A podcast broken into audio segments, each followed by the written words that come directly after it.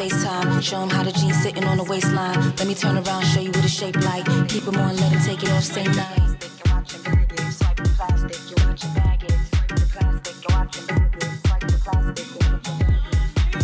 Bienvenue, re-bienvenue, re-re-re-re-re-bienvenue. Bonne année, tout ça, tout ça. Dans le Club. Le Club, votre podcast qui parle de pop culture afro, afro-diasporique, afro-descendante, afro comme on l'aime. Je suis de retour avec la team.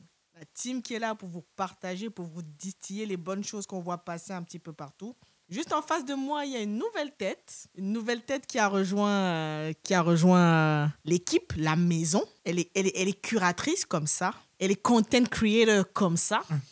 elle, est, elle est dans la prod comme ça. Bonsoir, Vie. Bonsoir, c'est une euh, introduction officielle. Welcome to the team. Merci de m'accueillir. Je suis trop contente de re- re- reprendre l'aventure Black Square avec vous et découvrir aussi euh, un peu plus vos univers, partager, curate ensemble. et, et, et la voix qu'on n'entend pas. Pour l'instant, on l'entend juste rire. Ça va venir. Ah, le, c'est c'est toujours le fashion staccanoviste Always. Always. Et en plus, à Skip, c'est son anniversaire. Oh! Happy birthday to Ça, ça va te couper au montage, vous allez voir. On va passer direct au truc. tu vois. Merci, merci. Ça va, Samuel? Ça va super. Ça fait grave longtemps. Ça fait, ça fait vraiment plaisir de vous revoir. Mais attends, nous, on est obligé de... Et en face de nous, celle qui introduit la voix que vous connaissez, La sérénissime. la seule et l'unique, des DJ, des curatrices, des producers, des creators content, Vous avez vu comment Vie, elle chauffe plus que moi? Vous avez vu? Le the 360 girl, Madame Chita aux commandes de ce podcast. Oh, ouais. Voilà, tout ça pour dire que c'est Chita au micro, c'est tout. Et du coup, les gars, ça va? 2023 commence bien? On est dans un mood. euh, on le sent comment? Ah, janvier, ça tabasse, hein. Waouh. Ah ouais, bah, Fallait ouais. pas rater le départ, hein, mais c'est bien. C'est bien, il y a plein de trucs à faire. bah, moi, je suis hyper bien. Genre, c'est un des premiers euh, mois de janvier depuis longtemps où je suis hyper sereine, en mode, euh, quoi qu'il arrive cette année, c'est pour nous, quoi. Oh Vous avez les dit mots. ça vraiment sereinement. Ouais, attends, vraiment. détermination. On va commencer avec la première rubrique pour ceux qui ne nous connaissent pas encore et pour ceux qui connaissent déjà mais ont besoin de, se rafraîchir la mémoire. La première rubrique, c'est les Yakwa. Les Yakwa, c'est cette rubrique où on partage des choses qu'on a vues, qu'on a vécues, qui nous ont marqués et euh, qu'on aimerait euh, vous, vous présenter. Donc, euh, peut-être Samuel, je vais commencer par toi. C'est quoi ton Yakwa Bah, mon Yakwa, moi, c'est un film qui s'appelle Rascals, qui, entre la recommandation et un truc qui m'a vraiment marqué ces, dernières semaines, déjà, c'était un film que j'attendais depuis longtemps. Euh, Rascals, c'est un film déjà réalisé par Jimmy Laporal Trésor, un réalisateur euh, d'origine guadeloupéenne. Euh, donc, il a pas mal de bagages derrière lui, il a pas mal de distinctions et surtout, dernièrement, il s'est illustré avec un court métrage qui s'appelle Soldat Noir, passe dans- qui reprend un peu la prise de conscience autour du racisme qu'aucun jeune des années 80 peut avoir. Il a déjà gagné meilleur court-métrage au Festival de Cannes 2021, Ah, pardon. César du Mhm. meilleur euh, court-métrage 2022. Ah, pardon. Et le mec, en plus de ça, était en train de faire son premier film. Euh, c'est quelqu'un qui a pas mal roulé sa bosse en tant que scénariste, euh, mais aussi vraiment derrière la caméra, il a vraiment pas mal, euh, mal touché à pas mal de choses. Et du coup, son film est déjà coup de poing radical. Il n'y a pas de, de, de petits, euh, de petits arrangements avec l'histoire, pas du tout. Ah. Ça suit en gros une bande de jeunes de banlieue, mais à l'époque justement où il y avait encore ces tribus entre guillemets, où justement Ouais. vestimentairement ça se, ça se distinguait euh, des, des Teddy Boys, euh, avec les skinheads qui commençaient aussi à prendre aussi euh, leur, euh, leur, une certaine apogée. Et en fait, ça les suit dans leur dernier, dernier été ensemble. Et ça suit aussi la montée de l'extrême droite et du coup du mouvement skinhead en même temps. C'est une histoire de France que je trouve qui n'est pas du tout euh, comptée, en tout cas quand on est, euh, quand on est à l'école ou autre, ou même pour chercher des informations, c'est très difficile. Mais un truc qui nous est, qui nous est revenu, bah en fait, c'est quand je parlais avec ma mère et qui me disait que, ah ben, tu sais, euh, vers 20h, euh, Saint-Michel, Châtelet, fallait pas y être. Fallait pas être toute seule ou etc. Parce que c'était vraiment ultra dangereux. Euh, à n'importe quelle heure de la nuit, c'était vraiment super chaud. Et moi, je me disais, oui, mais comme euh, tout le temps, en fait. Et en fait, non, je, je prenais pas la, la mesure de tout ça. Et dans ce film-là, tu commences à comprendre un peu ce que c'était que d'être euh, un jeune de banlieue ou un temps soit peu euh, euh, coloré, entre Ouais. guillemets. Qu'est-ce qui pouvait t'arriver Ouais, à cause de cette, de cette montée du, du, du, du- du fascisme? ouais. Et c'est sans compromission, mais toujours avec pas mal de signes où tu vois que c'est super maîtrisé. Tu sens que la photographie, c'est fait. Le, le scénario, il est, il, est, il est carré. Et surtout, ça lui permet de mettre quelques petites références par rapport à comment on vivait dans les banlieues entre du coup minorités, que ce soit antillaises, africaines, euh, arabes et autres. Euh, donc du coup, franchement, un film déjà coup de poing. Euh, J'aime pas trop cette expression-là, mais là, pour le coup, c'est comme ça que je l'ai reçu. Euh, c'est très difficile d'en parler, même quelques semaines après.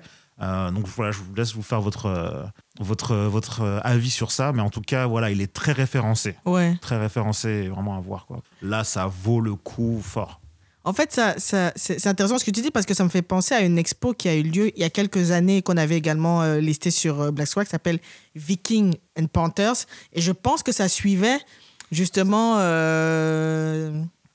euh, un groupe d'hommes euh, noirs qui avaient un look assez rockabilly Tout à fait. euh, dans les années 80. Et je pense qu'il y avait même eu un bouquin qui avait été édité. Ça s'appelle, Improbable. euh, je sais pas si c'est le bouquin, mais je sais qu'il y a aussi le Cohen, le- photographe euh, Philippe Chancel Oui, qui a Oui. fait euh, Rebelle 82 et qui Oui. suit exactement ces Tout à bandes-là. fait. Tout à fait. Donc, euh, ah, ça, ça- ça pourrait être intéressant, ne serait-ce qu'avec ces références-là, de, de pouvoir creuser un peu plus. euh, C'est le même délire. Et puis surtout, comme tu dis, bah, la personne qui faisait Viking and Panthers, euh, Gilles Cohen, euh, je suis à 99% sûr qu'au début, en fait, tu as une ouverture.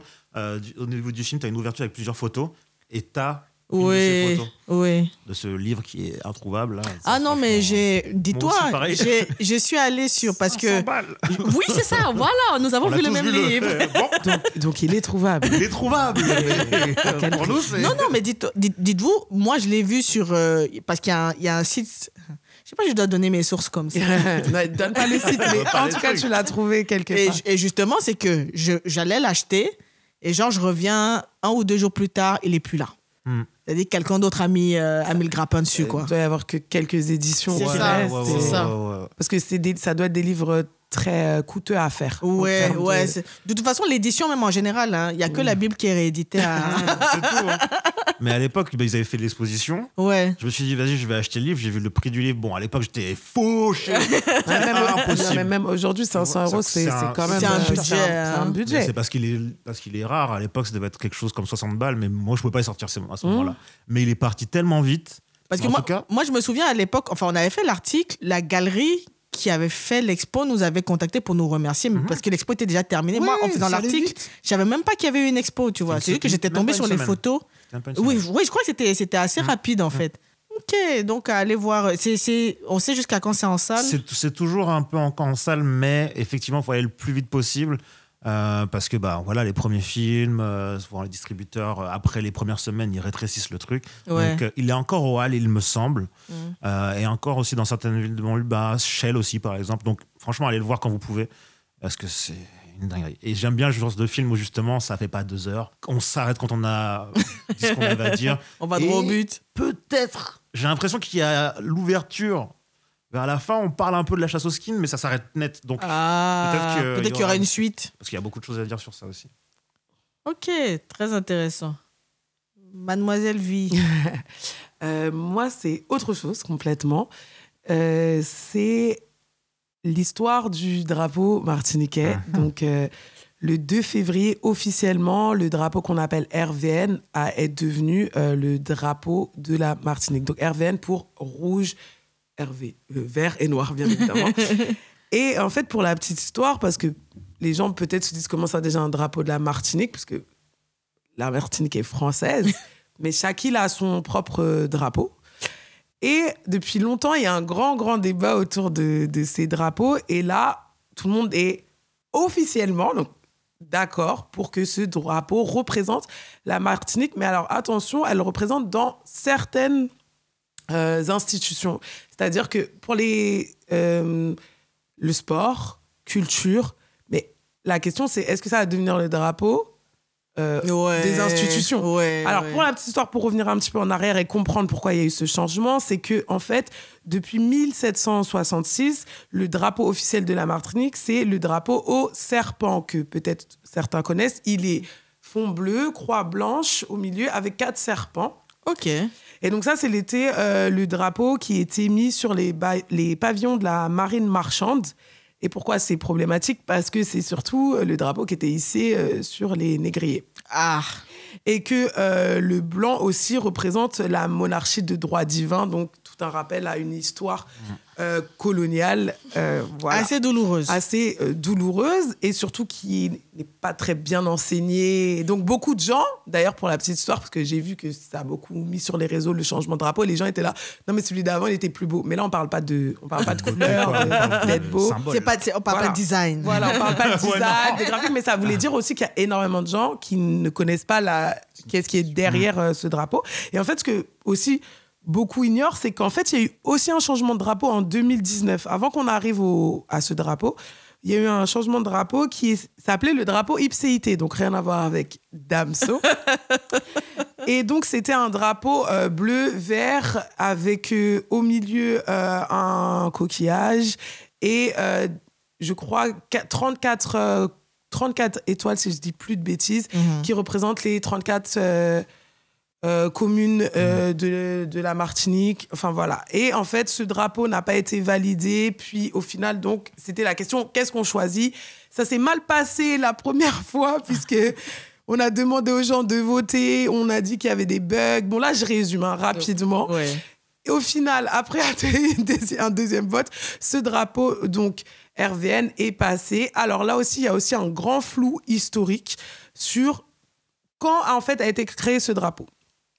Euh, certains disent qu'en fait, ces couleurs ont été euh, déjà adoptées par euh, les esclaves, à l'époque les marrons, pour, pour se reconnaître entre eux. Pour- Enfin, il y a toute une histoire derrière, mais certains disent qu'il n'y a pas vraiment de preuves.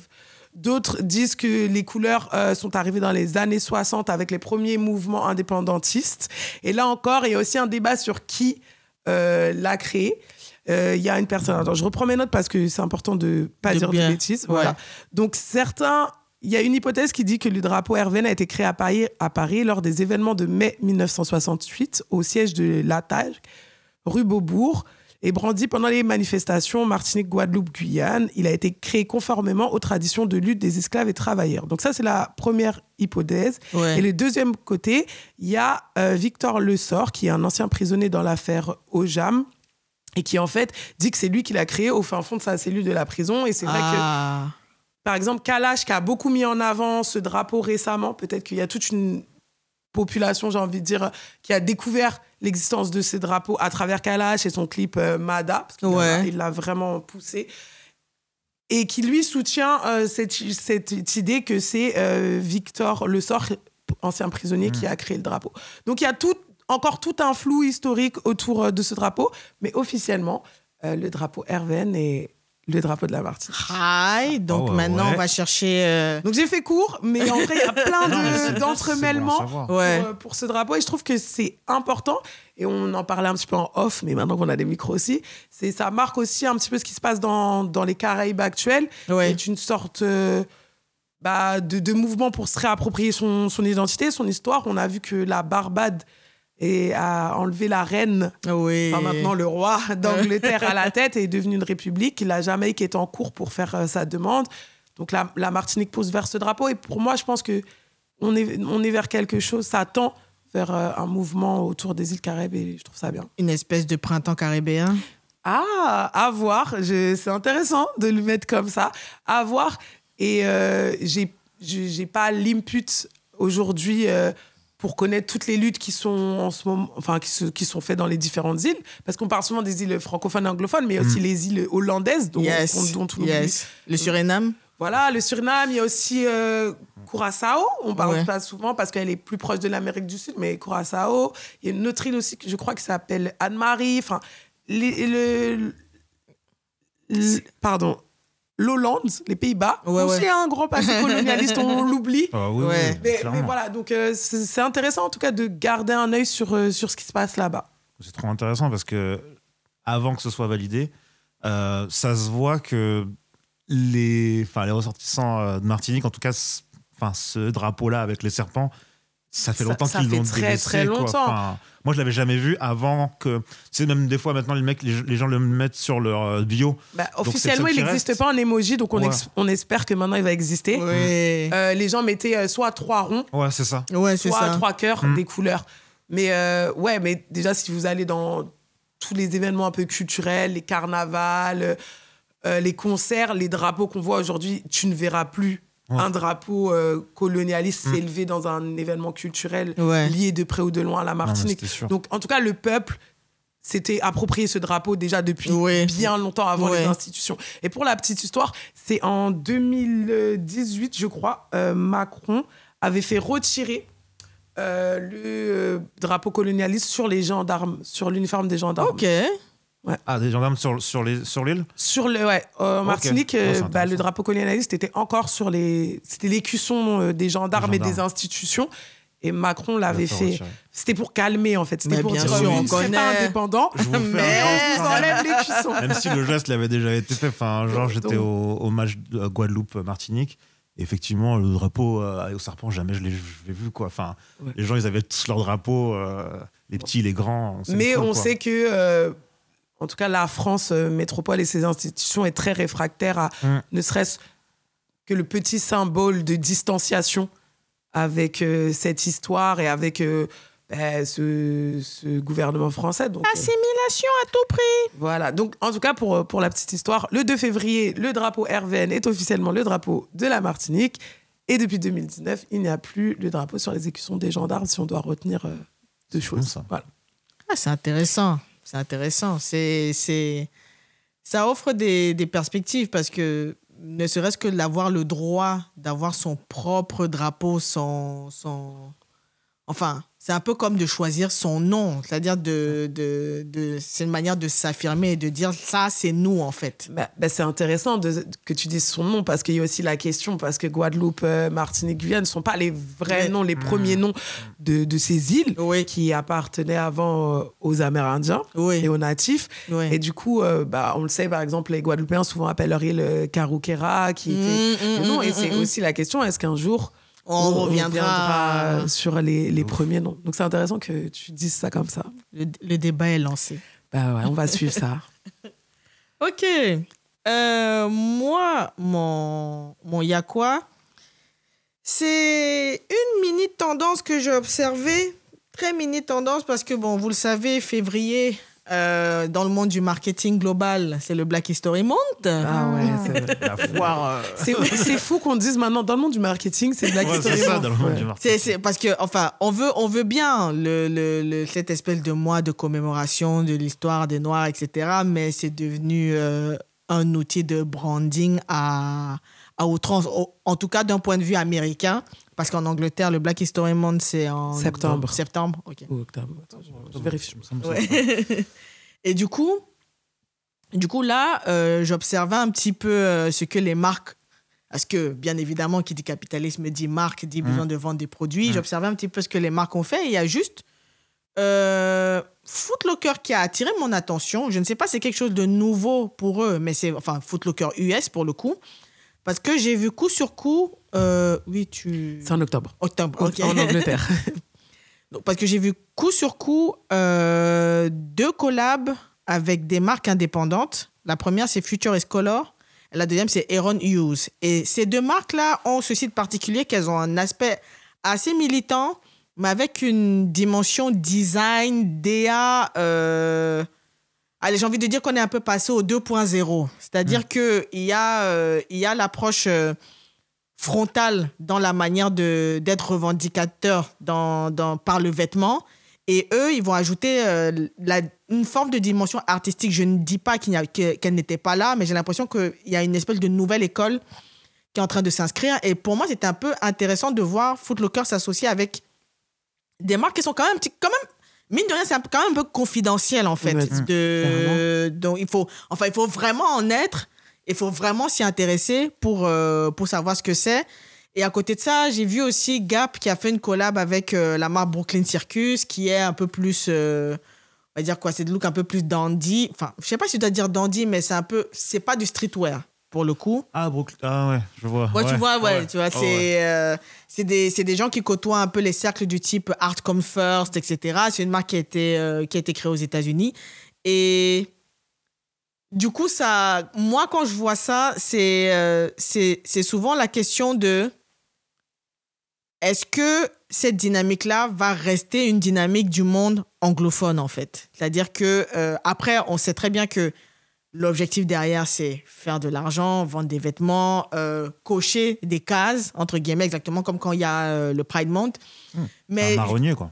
c'est ça. Un marronnier. C'est- c'est ça. bah, quand on parlons en termes marketing. Ouais, c'est- un marronnier. c'est les Ouais, marronniers. Voilà. Et du coup, ouais, c'est. C'est. Je ne sais pas pour vous, mais j'ai l'impression que je- j'ai pris, j'ai pris ce sujet-là, j'ai pris ce spectre-là pour aussi pointer le fait que j'ai l'impression qu'avec plus on avance, moins j'ai de l'intérêt pour euh, L'événement. lui-même. l'événement en lui-même. C'est-à-dire que c'est OK. C'est un autre mois de février. euh, c'est un mois comme un autre. C'est un février d'une année comme une autre. Et j'ai l'impression que c'est un, un peu vers ça qu'on tend. C'est-à-dire que plus on l'a célébré, plus on en a parlé et plus on, on se dit ouais, c'est bon, euh, c'est, on passe à quoi maintenant en fait? Genre, On a parlé, on a. Même, même même aujourd'hui, quand, je, quand j'entends parler de représentation, c'est bien. Mais j'ai l'impression que c'est un peu comme si c'est OK, on en a parlé, c'est bon. Comme on en a parlé, c'est bon, on reste là en fait. Donc, euh, je sais pas ce que vous en pensez. Moi, je trouve que ça pose la question de militantisme et activisme. Euh, et capitalisme, pardon. Ah, Aujourd'hui, c'est hyper compliqué. Quand on voit le, le Black History Month, à la base, euh, il n'y a pas cette tendance capitaliste. Pourtant, aujourd'hui, les luttes, pour qu'elles existent, elles doivent être liées obligatoirement à l'argent. Ça, c'est une chose. Oui. Ça, c'est un angle. Et donc, il y a maintenant ce, ce côté marketing. Et j'ai l'impression qu'aujourd'hui, ben, beaucoup de choses qui, à la base, n'ont pas vocation d'être marketées deviennent juste des produits et perdent leur substance euh, originale. Après, ma question, c'est est-ce qu'on le ressent comme ça parce qu'on est en Europe? Est-ce que si on serait aux États-Unis, que peut-être que sur place, il y a des choses beaucoup plus proches des gens qui ne sont pas marketées pour le public extérieur qui, qui se ressentent? Mais c'est vrai que le Black History Month, déjà la question c'est est-ce que nous en France, on devrait autant, euh, j'ai envie enfin j'aime pas ce terme, mais manger du Black History Month américain? Ouais, ouais, je comprends. Déjà, est-ce qu'en France, un jour, il faudrait peut-être poser la question, parce qu'il existe euh, au, au UK, Oui, vous l'avez dit, et donc c'est bien octobre, vous savez. Est-ce que déjà la question, c'est pas comment on, pourquoi on est autant lié au calendrier américain et son histoire? Et pour, tu vois, après, c'est bien sûr le marketing actuel. Et Moi, je pense que c'est aussi une affaire de soft power américain au global. Oui, oui, voilà. Clairement. Mais, mais ma question, pour revenir en tout cas à ton angle de savoir euh, vers où on va, déjà, c'est comment on le ressent en fonction de là où on est placé. Tu vois. Je pense Mm, que mm, mm, mm. peut-être qu'il faudrait aussi avoir ces conversations avec quelqu'un sur place, quelqu'un du marketing, ça serait Ouais, intéressant, ouais. américain, mais qui est sur place. Ouais, Est-ce qu'il n'y a pas des, des choses qui sont faites en local, Ok. des gens et qui tend vers euh, la continuité de ce mouvement Mhm. que nous, on ressent pas. Mais c'est vrai que bah, ouais, c'est un peu comme à l'époque, bah, c'est le cas de dire du Black Square. Ouais. Qu'est-ce- que c'est devenu Ouais. C'est un- C'était un, truc euh, Ouais, marketing. Le fameux carré Et noir. euh, aussi, bah, on, on le voit aussi avec euh, le mois des fiertés. Ouais, ouais, ouais. Donc, ouais, euh, ouais. euh, je, je sais pas. Le, le, le seul truc qui est un peu, que je trouve un peu, Mm. qui peut paraître vicieux derrière, c'est comment capitaliser sur la, la, la, la précarité de, de certaines communautés, en fait. C'est un peu comme les gens, les gens qui parlent d'innovation frugale. Effectivement, l'innovation frugale, c'est quoi? C'est comment est-ce que tu peux faire preuve de, de créativité? Comment tu peux créer beaucoup à partir de rien? Mais qu'est-ce qui génère ce rien? C'est quoi le point de départ de ce La rien? misère Ces inégalités, quoi. ce rien, ce rien qui te rend créatif, mais dont tu, mais, tu crées parce que tu veux sortir de ce rien, mais c'est ce rien qui te nourrit. Et, qui, et qui te fait cultiver cette, euh, cette créativité-là. Donc, c'est, enfin, mais c'est souvent ce, ce- cette espèce de, de, de dilemme parce qu'en face, on a aussi des personnes qui ont des principes et on les respecte, qui vont se voir proposer des choses et qui vont dire non, on respecte aussi, mais qui en même temps n'ont pas les ressources pour euh, mener leurs projets où elles aimeraient les mener. Donc, c'est... C'est un peu euh, le capitalisme. C'est un peu le problème de- du cœur de nos existences. Ouais. Et la vraie question, c'est aussi ça. Est-ce que ces collaborations se feraient si ces, euh, ces designers, Ouais. stylistes, graphistes, peu importe, avaient dès le départ les ressources nécessaires pour exposer leur travail? C'est ça. Ou est-ce que c'est pour ça. eux, c'est une vraie collaboration parce qu'ils croient en la marque à laquelle ils s'associent Ouais, ou c'est une ouais. collaboration pour atteindre un, un, Un- un- oui, un moi, autre espace, enfin un autre niveau moi, je pense que c'est, je pense que pour euh, pour les entreprises qui, qui mènent ces collaborations là, pas pour les designers, mais pour les grosses corporations, c'est que c'est c'est c'est s'acheter du capital social, plus même que de faire de l'argent. Clairement. et, et surtout quand on sait aujourd'hui qui sont les trendse- trendsetters, Ouais. c'est important de se rapprocher des communautés Bien qui sûr. créent en fait ben, la pop culture, les tendances. Donc, euh. Voilà. et. Black History Month, c'est le moment idéal pour, pour faire semblant de s'approcher de ce qui en fait est important pour nous, de savoir ce qui se passe, c'est de Ouais. garder un œil sur ce qui se passe et ce qui va arriver, mais en faisant semblant qu'on y va pour autre Ouais, chose. c'est ça, c'est ça. De toute façon, pour les, pour les marques, c'est c'est c'est vraiment un numéro de danse du ventre. Marketingment parlant, c'est ça ce qui se passe. C'est je vais aller voir la personne ou le collectif parce que vous savez, on, ça nous tient vraiment à cœur et en plus ça arrive. On veut vraiment vous proposer un truc. Mais d'un autre côté, en fait, on sait en tant que marque, quand on travaille pour les marques, que en fait, l'influenceur ou le collectif, on a grave besoin d'eux. Surtout à ce moment-là, parce qu'ils représentent un truc super fort. Et en plus de ça, euh, souvent quand c'est des créateurs de contenu, créateurs de, de mode et tout, ils rajoutent aussi un truc matériel où tu sens qu'ils génèrent de l'argent en fait. Ils génèrent de la hype, ils génèrent de l'argent. Et Ouais. cette hype-là, nous ne l'avons pas. Ouais, ouais. Donc- ouais. comment comment on fait comment on fait pour ramener ça vers nous est- Ouais, c'est vraiment, mais c'est vraiment ça, c'est un truc de danse de vente. En fait, moi, j'ai vraiment besoin de toi, mais je vais te faire croire que je te séduis, que c'est des, toi qui des relations toxiques. Ouais, mais le capitalisme, c'est toxique. Sachant que finalement, la- on le voit, c'est plus les marques qui profitent du collectif que le collectif. Après, il faut savoir en faire quelque chose en, tant que- en tant que créateur et tout. Et ça. c'est, tu, te, tu, voilà, tu vas communiquer dessus. Mais en vrai, Mais c'est vrai les que. marques sont à chaque fois. Si mais tu c'est mets de l'argent dans des trucs que tu sais qu'il n'y aura pas Ouais. vraiment de, de retour sur investissement, mais tu sais que tu payes une reconnaissance, une- un positionnement et un capital sympathie, ça ne s'achète pas, ça. Ouais, c'est vrai. Et aussi, des fois, tu, tu mises sur le fait que c'est, il va devenir grand. Mmh. Et Tu vas que dire, eh, tu auras ta part euh, du gâteau qui reviendra. Et aussi, la possibilité de ces grosses marques, ces corporations, c'est d'attendre et d'être patient. Ouais, Alors ouais. que quand on est nouveau designer, on n'a pas, Ouais. on n'a pas les dividendes pour attendre C'est ça. et pour miser. Et donc, ces marques, elles se disent je, je vais miser. Tu vas pas me rapporter de suite, je le sais. C'est pas grave. Parce que bientôt, tu vas me rapporter. Et ça. souvent, c'est ça la différence. C'est qu'eux, ils ont la possibilité d'attendre. D'attendre. Et de miser. Mm, mm, mm. Ouais, c'est comme une forme d'incubateur, quoi. Exactement. Exactement. Ok, ok. Donc ça, c'était euh, nos, nos petits y'a quoi? On va faire une courte pause musicale. On va écouter le premier crush musical de Samuel, sachant qu'en tout début d'émission, on a écouté euh, le morceau de OG Marlene Monroe. Marilyn Monroe Lop. Waouh, waouh, waouh. Vie arriva avec. euh, au cas où vous ne sauriez pas, hein, c'est elle qui m'a corrigé parce que c'est le morceau qu'elle a, choisi. qu'elle a choisi. Donc, du coup, on va en parler euh, juste après et tout de suite, on écoute. euh, Bah, c'est euh, Evening. Time Evening Time. If a G's if a G's if a Full of light, put your hands in the sky. Yeah, leave for the keys for the night. Tell me G's if a G's if a G's on the highway. In the evening shine. Walk a girl in the evening time. She a bump and a bubble and a grind. In the, in the, in the evening time. Short time, one time, you be live. Walk a girl in the evening time.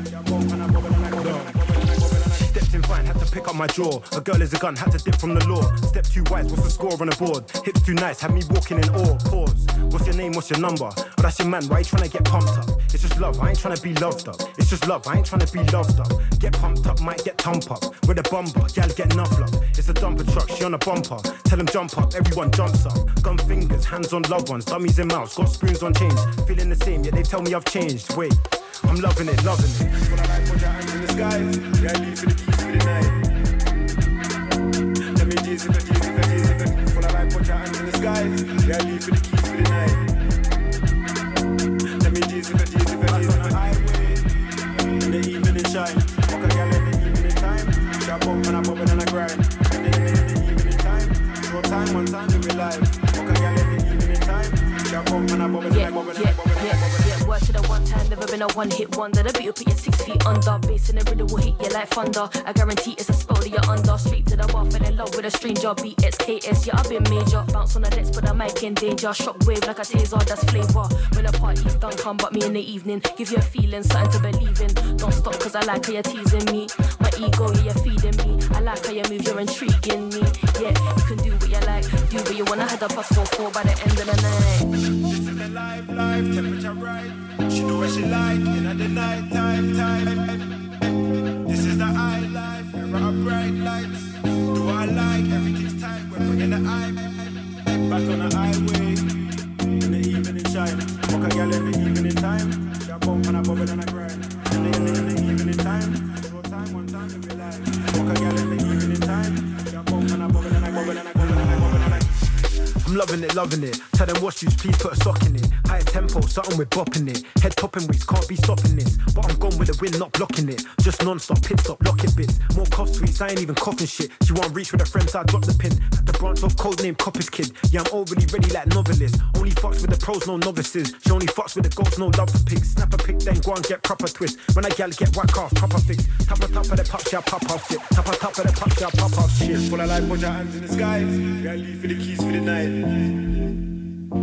Tell me G's if a G's if a G's if a G's. Full of life, put your hands in the sky. Yeah, leave for the keys for the night. Tell me G's if a G's if a G's on the highway. In the evening shine. Walk a gal in the evening time. She a bump and a bubble and a grind. In the, in the, in the evening time. Short time, one time, we be live. Walk a gal in the evening time. She a bump and a bubble and a Nous venons d'écouter euh, Evening le- time. Donc, ça nous permet d'introduire la deuxième rubrique de l'émission, les crushs musicaux, une fois de plus, pour ceux qui ne savent pas. Les crushs musicaux, c'est cette rubrique où on parle des morceaux qui nous ont touchés récemment et tout et tout, euh, qu'on écoute en boucle en ce moment.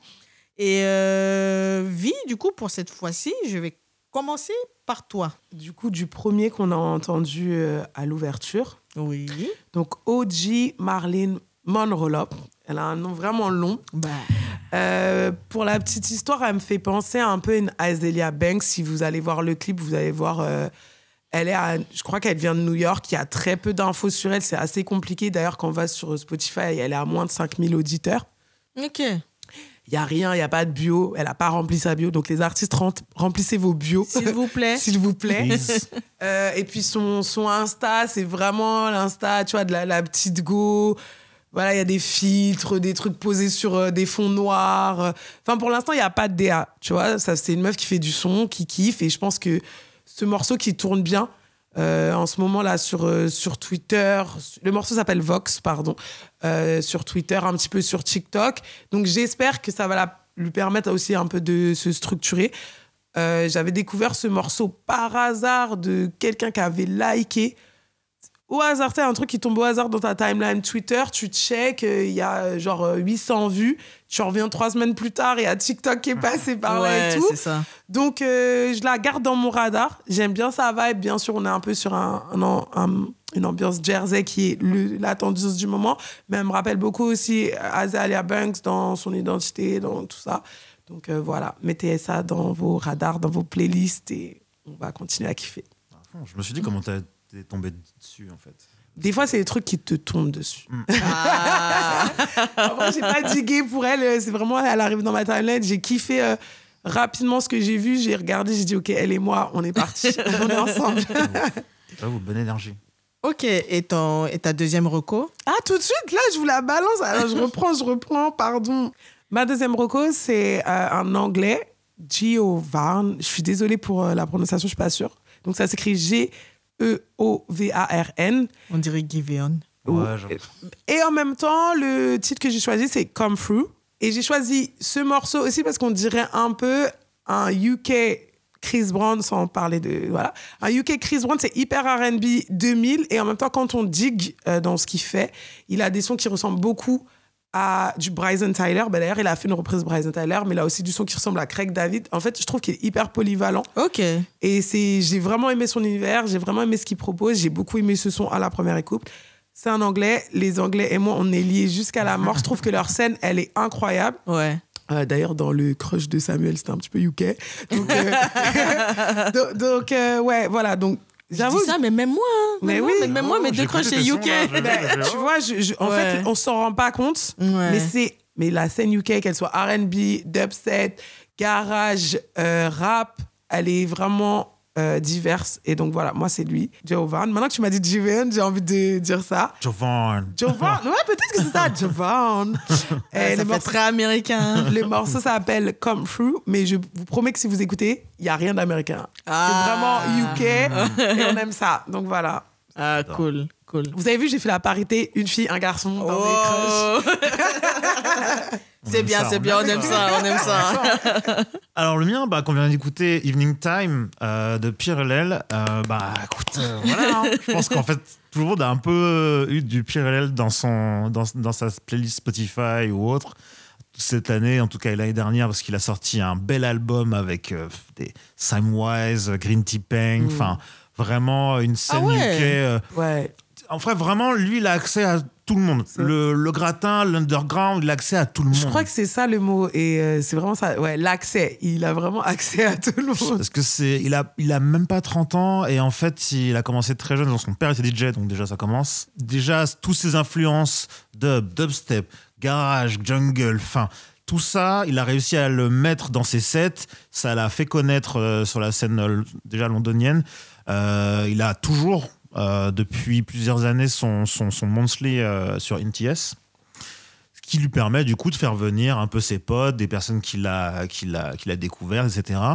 Ce qui lui permet aussi du coup d'avoir un, un- un entourage pas possible, d'avoir été le DJ de Lava la rue par exemple, Euh, et en, dernière date d'avoir été le DJ de, de, de Slow Tie. Ok. Et derrière ça, il passe son temps en studio. Donc le mec, je sais pas comment il fait. Mais moi, j'ai- en fait, j'ai pensé à toi parce que je me suis dit, on dort quand en fait Tu vois, c'est Ouais.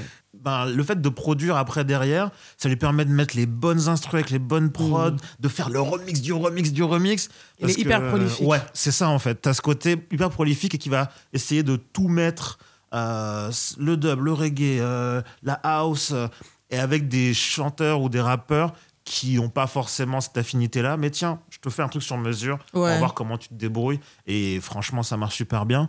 Et du coup, ça, cristallise un peu ce qui se passe, euh, comme tu disais, par rapport au UK. C'est que non seulement là, ils arrivent, mais pour moi, ils étaient déjà là. sont Mais en fait, ce qu'ils ont fait, c'est qu'ils se sont accrochés à leur truc. Ouais, dit, ouais, ok, ouais. la drill, euh, même euh, leur, leur, leur façon de rapper au tout début avec Dizzy Rascal, etc. Ouais, C'était pas conventionnel, mais Du tout, du tout. eh, on, va, on va pas délaisser notre truc, nos- notre mélange électronique, etc. On va pas le laisser pour autre chose. On va garder, on va s'accrocher, et après, vous allez venir vers nous. C'est très intéressant que tu en parles parce que j'ai eu une conversation avec quelqu'un. Shall we drop the dit- name? Je ne peux, je ne peux malheureusement pas citer. Je ne peux malheureusement pas citer le contemporain. Mais en gros, la personne me disait que. Parce qu'en fait, je parlais de Skepta avec la personne. Mm. La personne, la personne vit au UK, est impliquée dans la culture, donc c'est ce qui se passe. Il m'a dit Skepta, c'est fini. J'ai dit Comment ça, Skepta, c'est fini? Il me dit Skepta, c'est fini. La hype, que tout ce que vous voyez là, c'est fini. Il m'a dit Petit 1, il ne travaille plus avec l'agence avec laquelle il travaillait. C'est fini. En gros, la personne qui le manageait toutes ces années, ça s'est terminé. Et il m'a- il m'a donné un autre indicateur. Je suis désolé, c'est pas pour fustiger Qui quoi? qui quoi. Donc, disclaimer. Et c'est même pas parce que, bref, je sais qu'on va peut-être me pointer de oui, tu dis ça parce que tu es sous contrat, tatati, tatata, mais je vais expliquer. Mais en gros, il m'a dit, c'est simple. Il est passé de Nike à Puma. Qui fait ça? Mais c'est parce que il est aussi en relation avec Jay-Z, Oui. qui Jay-Z Ouais. est avec Puma. Donc je connais pas tous les trucs, Ouais, mais tous les. Tous les... pour, pour quelqu'un d'extérieur qui n'a pas ses insights, moi je l'ai juste plus vu comme Dans- un rapprochement. Il se rapproche de, Ou de, de, essayer de rapprocher de, de- Jay- du Rock Nation et Ouais. sa sœur. Là par contre, c'est il y a pas d'erreur. Julie Adenuga, Ouais. qui est la sœur de Skepta, Ouais. vient de hoster le Rock Nation Brunch UK. Oh. Donc est-ce que c'est pas Oh. le Rock, le Donc, Rock en fait, en gros, on quitte Metallic pour se rapprocher de Rock Nation, en Ouais. fait. Mmh. Enfin, je sais pas, mais moi je l'ai.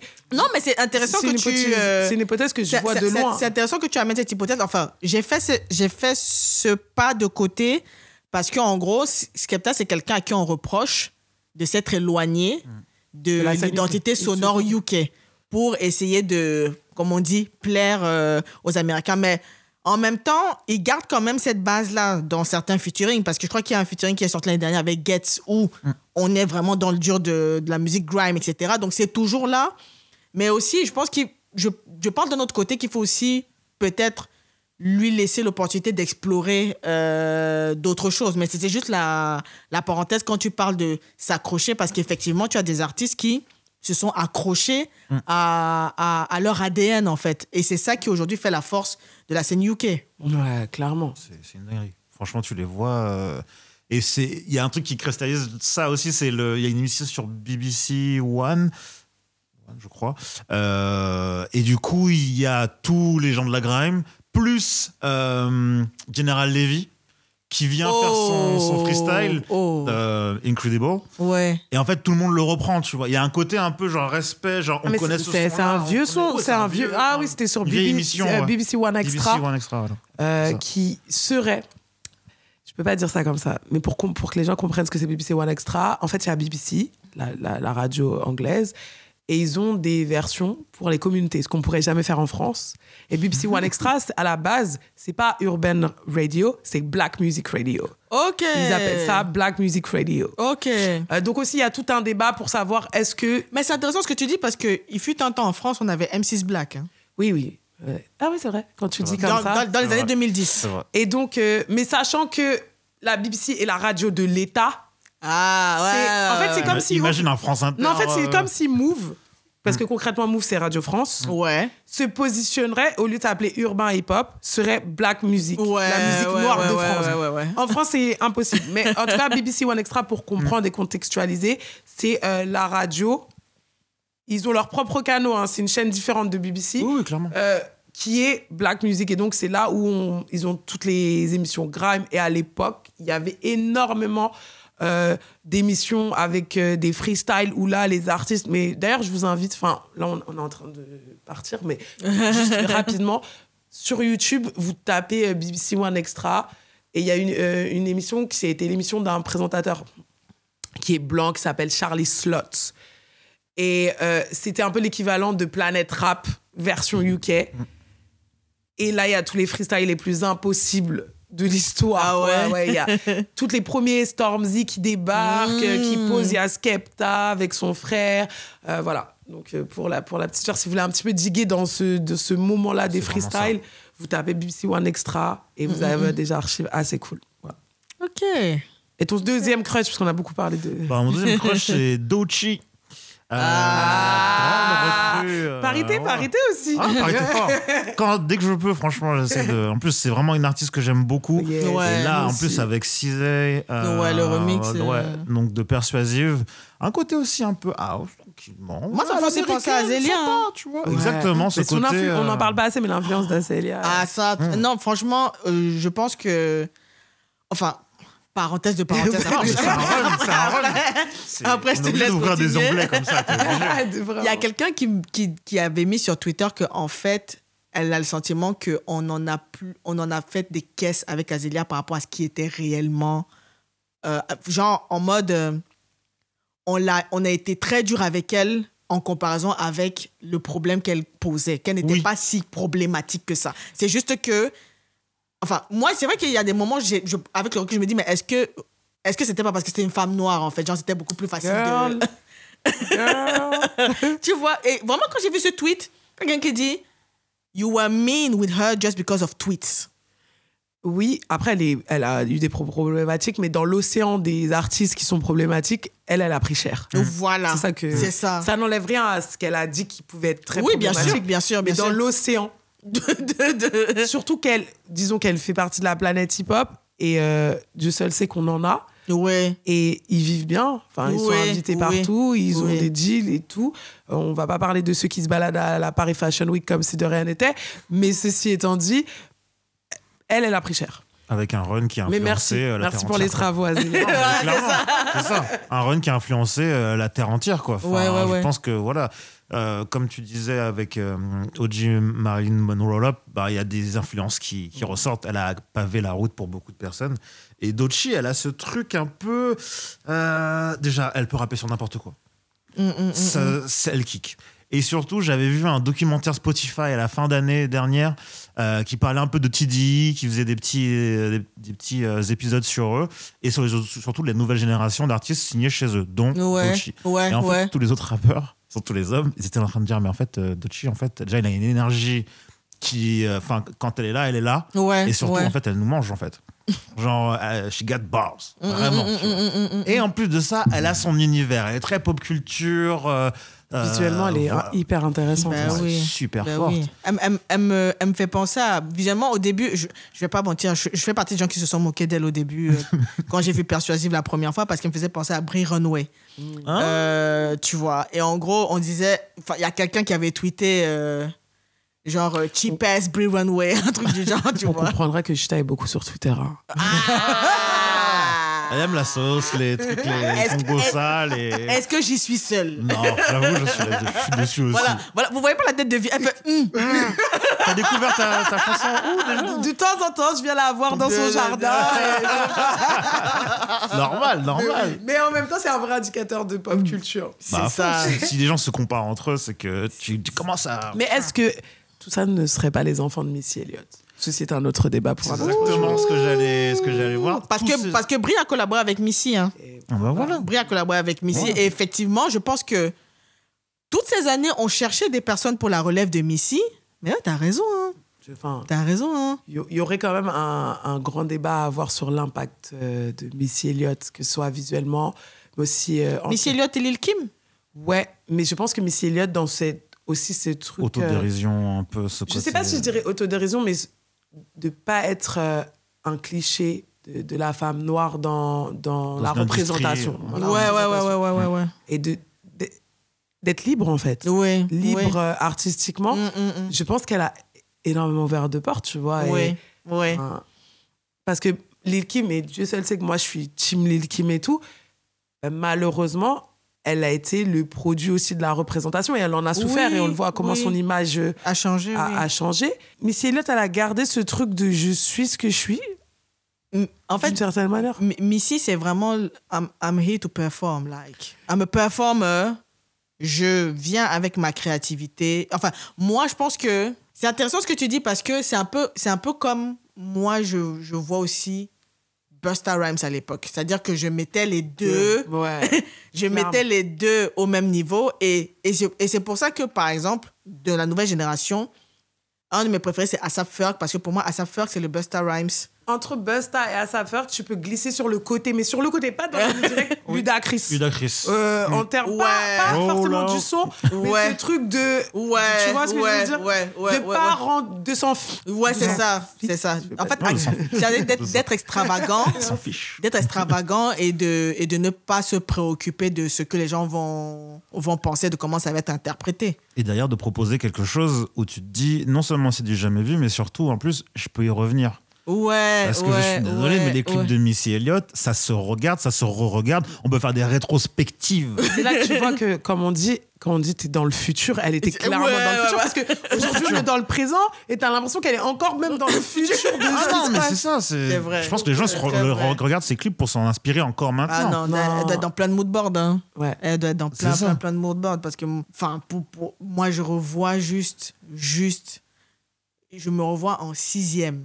Mais pour la, pour, euh, juste pour contexte, je me permets, faut rappeler que t'es au sixième au Cameroun. Donc Oui. on n'a pas aussi Ouais. le même rapport au hip-hop Mm. que si on est placé en France, si on est placé. C'est ça. Moi, je suis en sixième, collège Liberman, Cameroun, Douala. Big up. Voilà. Big up Liberman. Et je me souviens de, de comment, c'est vraiment à cette période-là que j'ai commencé à, à entrer dans le hip-hop parce que les redoublants de ma classe, ils étaient férus du hip-hop. Donc, quand les gars se foutent de ta gueule, ils disent Ah, tu connais pas Missy Elliott Ah, tu connais pas Usher Ah, tu connais pas première fois, Je me revois, la première fois que j'ai vu Get Your Free Country, c'était comme ça. J'ai fait, c'est mort. Je- Whatever she's doing, I want to do that. Genre, peu importe ce qu'elle est en train de faire, je veux être comme ça, je veux ressembler à ça. Et, c'est, je pense que c'est, quelque part, les gens, les gens ils ont des, des, des super-héros, mais j'ai l'impression que nous, les artistes hip-hop, c'était nos super-héros, en fait. Non, franchement. Non, mais Mais oui, tout à fait chaque- d'accord. chacun a son personnage, chacun Tout à a son fait truc à qui, euh, auquel, fait euh, auquel il s'identifie, en Missy fait. Elliott, c'est vraiment la personne qui, pour moi, représentait un hip-hop Ouais, c'est une, en fait, c'est une, incarna- une incarnation, en fait. Ouais, Elle- ouais. C'est un avatar. Ouais. Genre, euh, elle cristallise trop de choses. Oui, elle a écrit pour beaucoup de gens. Elle a écrit pour Écrit, produit, beaucoup, poussé. beaucoup, beaucoup. Je crois qu'elle a fait plus de 500 sons. hein. Ouais, déjà. facile. Et sans Miss Elliott, on n'a pas Timbaland sous sa forme euh, Ouais, enfin, prime, prime, prime. Ouais, il a pas fait le taf seul. Hein. Donc, Eh, avant qu'on revienne à, à ta, ton On- crush, on- on revient. je, je pose une option sur un épisode super-héros euh, du, hip-hop. du hip-hop. Voilà. Grave, c'est trop important. Qui sont les Avengers? Qui sont les... Mais c'est ça, C'est et- qui Thanos qui- Et, et vraiment, moi, je vois, je vois les magazines type de sources, etc., comme les DC Comics et autres. hein. Exactement.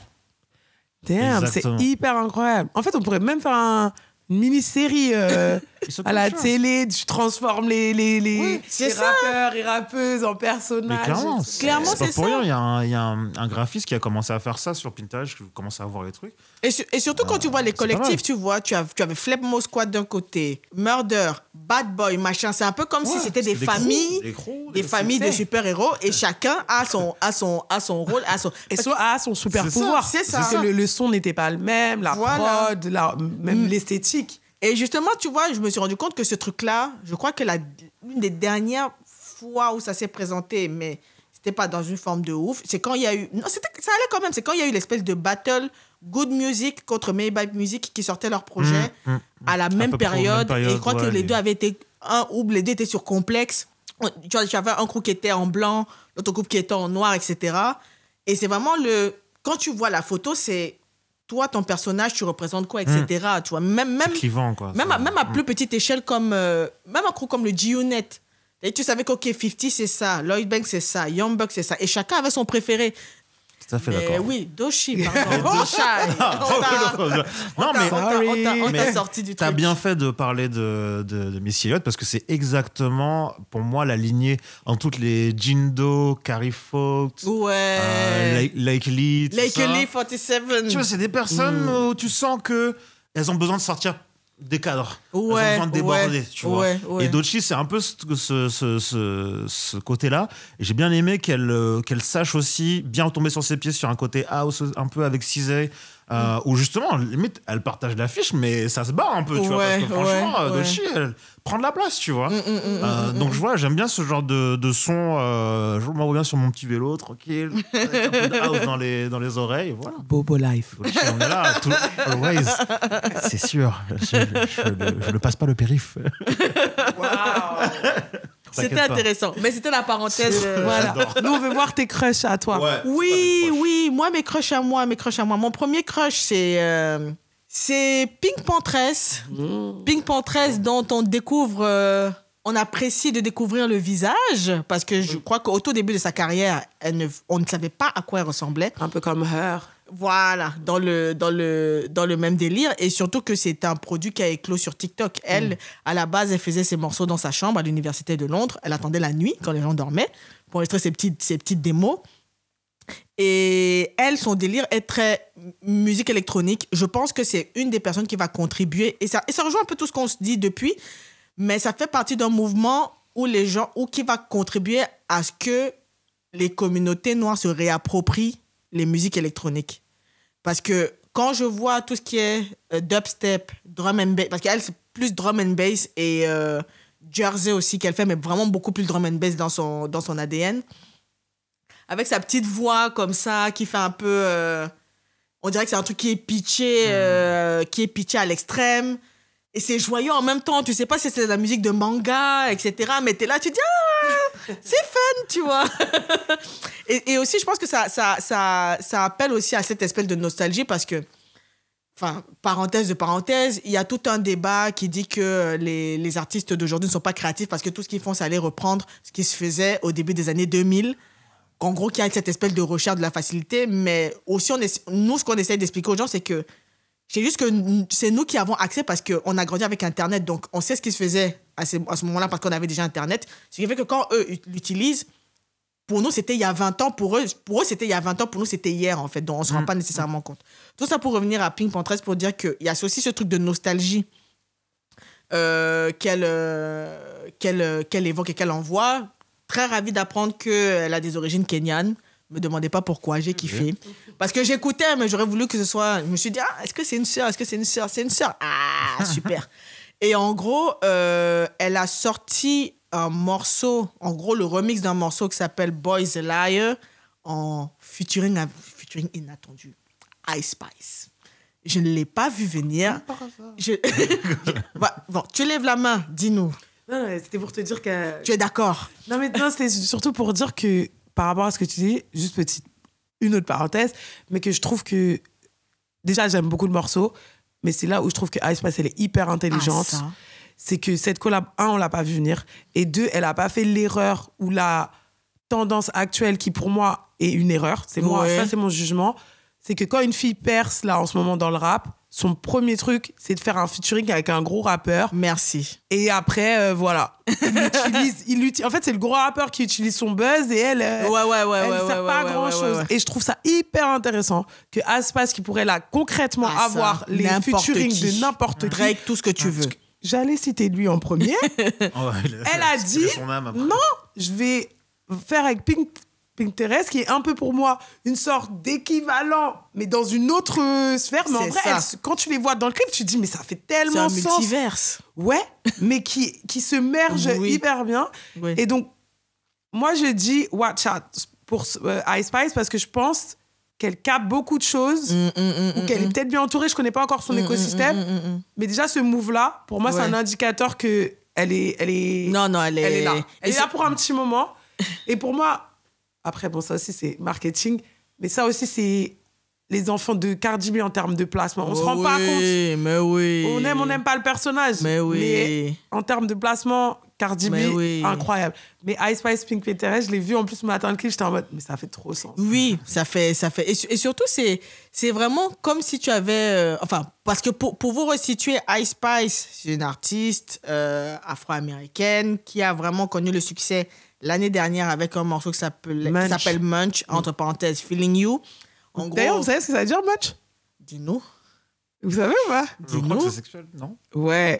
Alors, en fait, il y a deux. Soit, sûr. là, on pourrait, première, première traduction, c'est un mec qui est un canard. Tu sais, comme nous, on dit, ah, Ah, c'est un canard. Ok. Ouais, un simp, un canard. Et c'est aussi un mec euh, qui ne fait que les filles utilisent que pour les cunilingus. Oh My nigga Munch, that's why he eat me like a mango. Ça, En fait, euh, vas-y, tu viens, tu passes, tu Et pars. après- Ouais, ça existe. Voilà, petite parenthèse. Parenthèse. Ok, ok, Mm. ok. Et du coup, et du coup, ouais, euh, cette artiste-là, elle a vraiment connu la, la, la, ça a éclos pour elle l'année Mhm. dernière. Et de la voir, comme tu disais, de la voir arriver sur, euh, sur une collaboration comme celle-là, pour moi, c'est un peu comme si c'était euh, l'union des girlies. C'est-à-dire que tu as euh, Pink Panthers d'un côté qui est un peu la nerdy girl, un peu hipster. C'est un peu comme si, allez, tu ferais, tu ferais collaborer Cardi B avec qui dans, dans, dans ce sens-là? Mais Cardi B, je sais pas, elle est trop grosse. Enfin, trop grosse. Ouais, mais genre, s'il s'il fallait faire une espèce de... Ouais, pour moi, c'est un peu comme si tu avais toute proportion gardée. C'est comme si tu avais... Et même, je me demande si ça s'est pas déjà fait un Cardi B Liso. Si, ça a déjà fait. Il y a Voilà, déjà tu vois. sûrement. Voilà, tu vois. Donc, en gros, c'est... c'est- Rumors, je crois que c'était. Ouais, c'était- ça le morceau. Et du coup, t'as vraiment, t'as vraiment, euh, enfin, moi, je vois les deux univers et surtout la manière dont Ice Spice s'adapte à l'instru, c'est-à-dire qu'on n'a pas essayé de faire sortir Pink Panthers de sa zone de, de, de On est maîtrise. en fait, clairement sur du. Pink Panthers. Et, et la manière dont elle atterrit sur l'instru, la manière dont elle débite son flow, moi, je suis dit, mais t'es forte en fait. Genre, euh, tu, elle maîtrise ses placements et. et et je l'ai testé hier. hein. Enfin, tout le monde était en mode c'est trop bien. tu vois. En fait, c'est vraiment joy music, tu vois. C'est vraiment joy music et euh, je suis sûre que ça va faire une fureur en milieu Pride. Ça, bon, ça, ça. ça- ça va, Clairement. ça va, ça va, ça va éclore. Et aussi, j'aime bien aussi la manière dont, pour revenir à Ice Spice, j'aime bien la manière dont les gens la décrivent sur les réseaux en mode. Ça me fait un peu repenser à Aya, toute proportion gardée. C'est-à-dire qu'ils vont dire que she's a queen, elle est née le 1er janvier 2000, etc. Genre, que, en gros, toutes les planètes sont alignées pour qu'elle soit euh, dans sa rayonnance et dans sa brillance ultime, tu vois. Et Je n'ai pas plus que ça vu d'interviews ou autres, Moi, mais t'as l'impression que dans l'ensemble, les gens ont une opinion hyper positive Et d'elle. moi, justement, moi, j'ai vu un peu d'opinion. D'ailleurs, Ouais. c'est hyper chelou. Et comme quoi, euh, Internet, ça va, ça vit. Quand elle est sortie, moi, je suis en mode, ah, il y a énormément de haters. Attention. Bah hein. oui. Parce que là, Bah maintenant, oui. on est tous. euh, C'est ce que Mais dire. quand elle est sortie sur Ouais. Twitter, ça a buzzé, déjà, tous les gars, ils détestaient. Ouais, Mm. One Win Wonder, les gars, elles savent pas poser. Et d'ailleurs, j'ai fait des screenshots, donc j'attends. j'attends euh, de voir euh, des évolutions. Ville est reçue. Donc, faut pas penser là, on est un Ouais. peu tous euh, d'accord, mais quand elle est sortie, elle s'est pris quand même une grosse vague de hate. Et elle a hyper bien géré. Déjà, elle a jamais fait de commentaires sur quoi que ce soit. Et je l'ai vue en interview. Je crois qu'elle a énormément compris le game. Je crois que elle connaît exactement ce qui se passe. Elle rentre dans aucune polémique. Elle s'est fait un peu attraper et tout. Et à chaque fois, elle répond. Elle laisse pas les émotions guider ses réponses. Elle rentre dans, dans pas de sujet, même quand on lui a parlé de Drake. Et quand il... Parce que Drake a fait un subli, même si. bah après, il a fait oui, des il a photos. pas assumé. Il a fait un subli en disant. euh, je sais plus ce qu'il dit dans une des chansons. Là, Oui, qu'il il a, pas- fait il a- avec, il a- euh, il a- il a fait la avec référence avec. Munch. Oui, Ouais, oui, Munch, euh, ouais, qu'elle- c'est ça, il a fait un- she's cute, but she doesn't know how to rap. She's a Enfin, elle a fait un truc comme ça en disant que vas-y, c'était une one, one Oui, hit Wonder. wonder. Ouais. Et euh, on lui a posé la question, ouais, il a, elle a dit, euh, oui, il m'a appelé euh, et m'a dit que euh, c'était pas ça. Et puis elle est passée à autre chose. Ouais. Et je pense que c'est c'est pas qu'elle le pense, mais que c'est un truc de. Là, c'est pas mon problème, en Bah fait. Tu ouais, vois je, que je, ou pas donner de l'énergie à voilà, je ça. vais pas donner Mmh, de l'énergie à ça. Et t'as l'impression qu'elle est un peu. Je sais pas si quelqu'un l'a entraîné ou si c'est instinctif, mais media train, quoi. Moi, je pense que c'est c'est vraiment cette nouvelle génération sont qui est beaucoup plus vive, en fait. Mm. C'est-à-dire qu'elle a beau être jeune, mais elle a percuté. Tu vois. Et aussi, tu, avais aussi, tu as aussi ce truc de. Cette espèce de rumeur qui circulait que, euh, soi-disant, Drake a essayé de la gérer. Ouais. Donc, euh, donc euh, moi, je pense que c'est quelqu'un qui. euh, qui euh, Enfin, la part des choses. Savoir où mettre son énergie. Mm. C'est ton prime time. Va pas le gaspiller en donnant du jeu à quelqu'un qui boit le sang des autres, entre guillemets, parce que bon. Ouais. On connaît un peu Drake, hein Il boit le sang des autres pour, euh, pour, euh, pour continuer à avancer, quoi. tu vois. Et, et euh, aussi, euh, pour, on disait que Drake. Mais elle a dit quelque chose. Ah oui, et aussi, elle a dit dans une interview qu'elle n'était pas sur les bad boys et qu'elle préfère un peu les mecs. Et ça va, je pense, dans le truc de Pin. Pin Pink Pantress, ouais. pardon. J'arrive, parce que les gens ils sont en train de dire où c'est qu'elle va nous emmener? Ouais. Mais elle est plus sur les nerds, les Oui, mecs de bibliothèque. oui, oui, et du coup, je pense qu'elle a tout un univers qu'on n'attend Oh. pas, qui est proche de son déployer. identité Mm. et pas forcément l'identité qu'on veut lui prêter parce qu'elle vient de- du Bronx, Ouais. euh, qu'elle est euh, afro-américaine, mais aussi puertoricaine, euh, qu'elle est sexy. On veut tout de suite lui coller une identité et je pense qu'elle va nous l'offrir, elle, son- sa, propre, sa propre identité. Un peu comme une Doja Cat, hein. Mais oui, Doja Cat, c'est la super nerd. hein. Qui En- en- développe le Mais truc. voilà, mais laissez en fait ces artistes féminines être ce qu'elles sont. Oui, oui. et pas en oui, fait. Il y en a oui. qui vivent de- d'une hypersexualité et c'est elles ce qu'elles sont et c'est ok. Nous, on Non, est pour on que les go, elles soient. On n'a rien à redire. Et il y en a qui sont pas dedans, qui sont dans, qui ont envie d'être plus dans un côté nerd, il y en a qui sont beaucoup plus. Et c'est ok. Ou aussi, tu peux être les deux. T'as pas une identité linéaire. Pas faux. Et je trouve ça hyper intéressant que les nouvelles artistes, elles se positionnent pas dans les cases en fait, Mm. euh, identitaires et de représentation. C'est pour ça que quand tu disais que tu avais vu beaucoup de trucs positifs sur elle, moi, je- perso, j'ai kiffé son premier, son premier son et tout. Moi, je, moi, je trouvais ça assez organique, enfin très fort.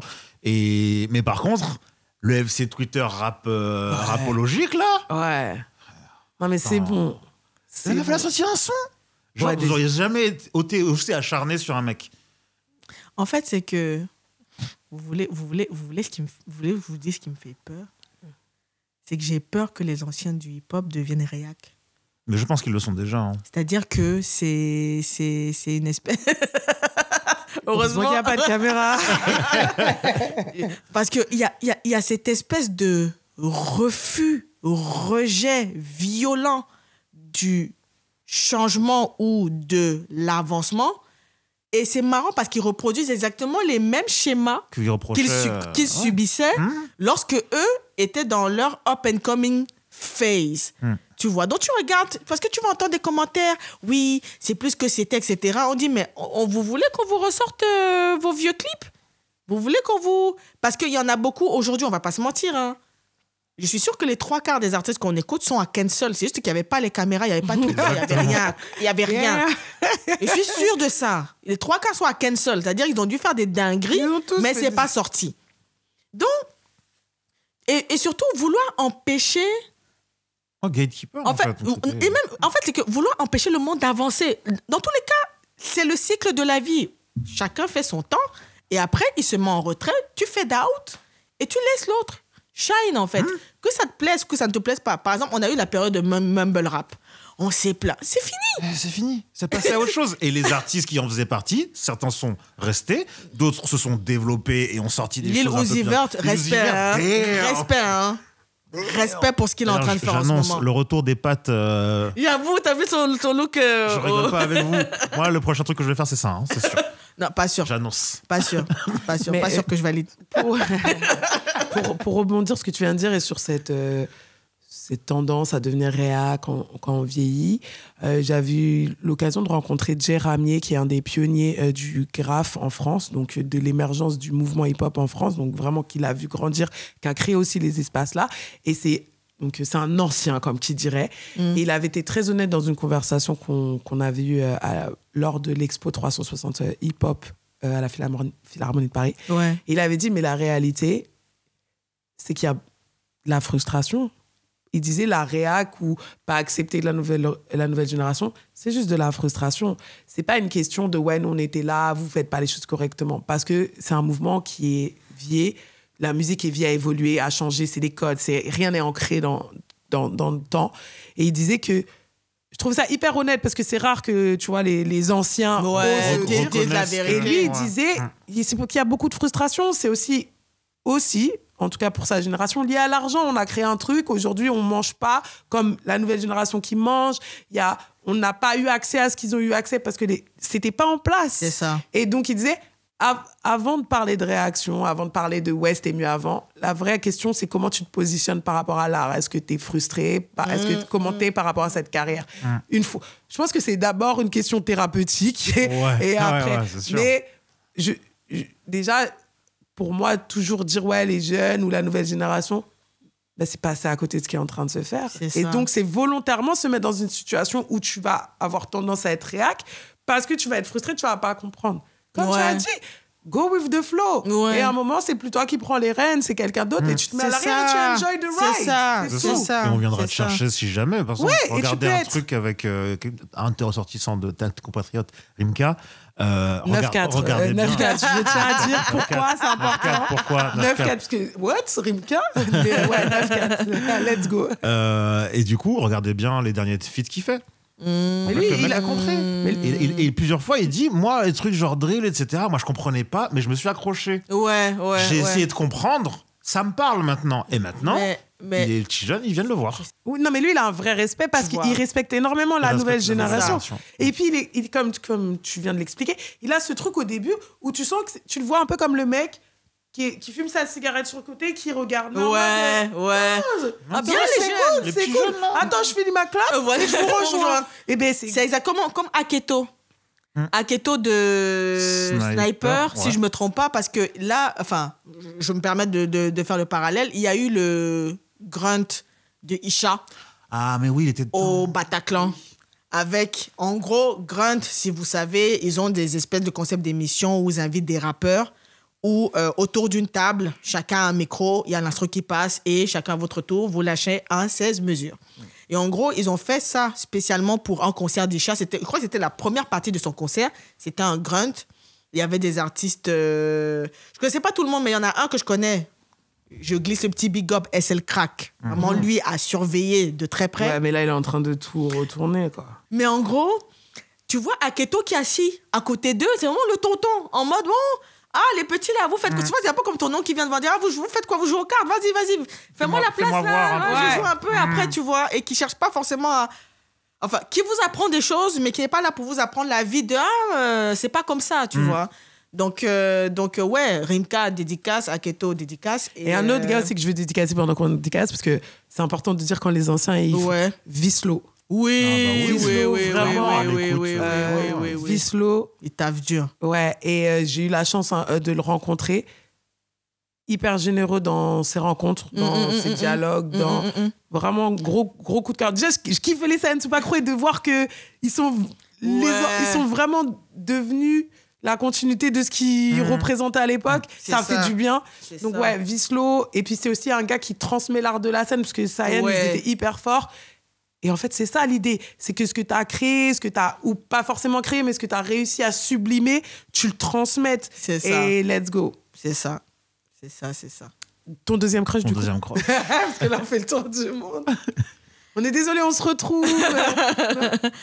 Mon deuxième crush, c'est un artiste encore anglais. Damn! On reste en Angleterre. Il s'appelle Kazien, a des origines nigérianes et jamaïcaines. A vécu entre euh, le Nigeria et l'Angleterre. Fils de DJ, son père était DJ Swing Eh sur euh, Choice FM. Et en gros, ce que j'aime sur lui, c'est que j'ai l'impression qu'on a trouvé le pendant, mais côté diaspora, de Pretty Boy Do. Tu vois, parce que Pretty Boy Do a ce côté très hipster, très, euh, mais très bon, très local, très couleur Ouais. locale Naija. Là où euh, Kazien, enfin, limite tu les mets côte à côte, tu te dis, on dirait qu'il y en a un, c'est la photocopie de l'autre en fait. Et Kazien, ce que j'ai bien aimé chez lui, c'est que il, il me rappelle pourquoi j'aime le rap expérimental en fait. C'est-à-dire que il ne va pas, il va pas forcément rentrer dans les conventions. Là, le morceau avec lequel je, je le découvre, c'est un morceau de Jersey Club. Il s'appelle Do What I Like. Et c'était sur TikTok. Et ce que, enfin, franchement, ce que j'aime chez lui, c'est que visuellement, tout accroche en fait. Tu vois, c'est pas boring, c'est c'est recherché, c'est travaillé. Et j'ai l'impression que même dans le dans la scène rap en général, on a eu une espèce de phase comme ça avec, euh, avec Asap Rocky, le Asap Mob. Et j'ai l'impression que c'est en train de continuer à se distiller. C'est-à-dire que même à l'échelle de la France, on va avoir des gens comme euh, Leilo, euh, La Fève, euh, Ziak, qui arrivent avec des, des identités aussi bien sonores que visuelles assez, euh, assez différentes.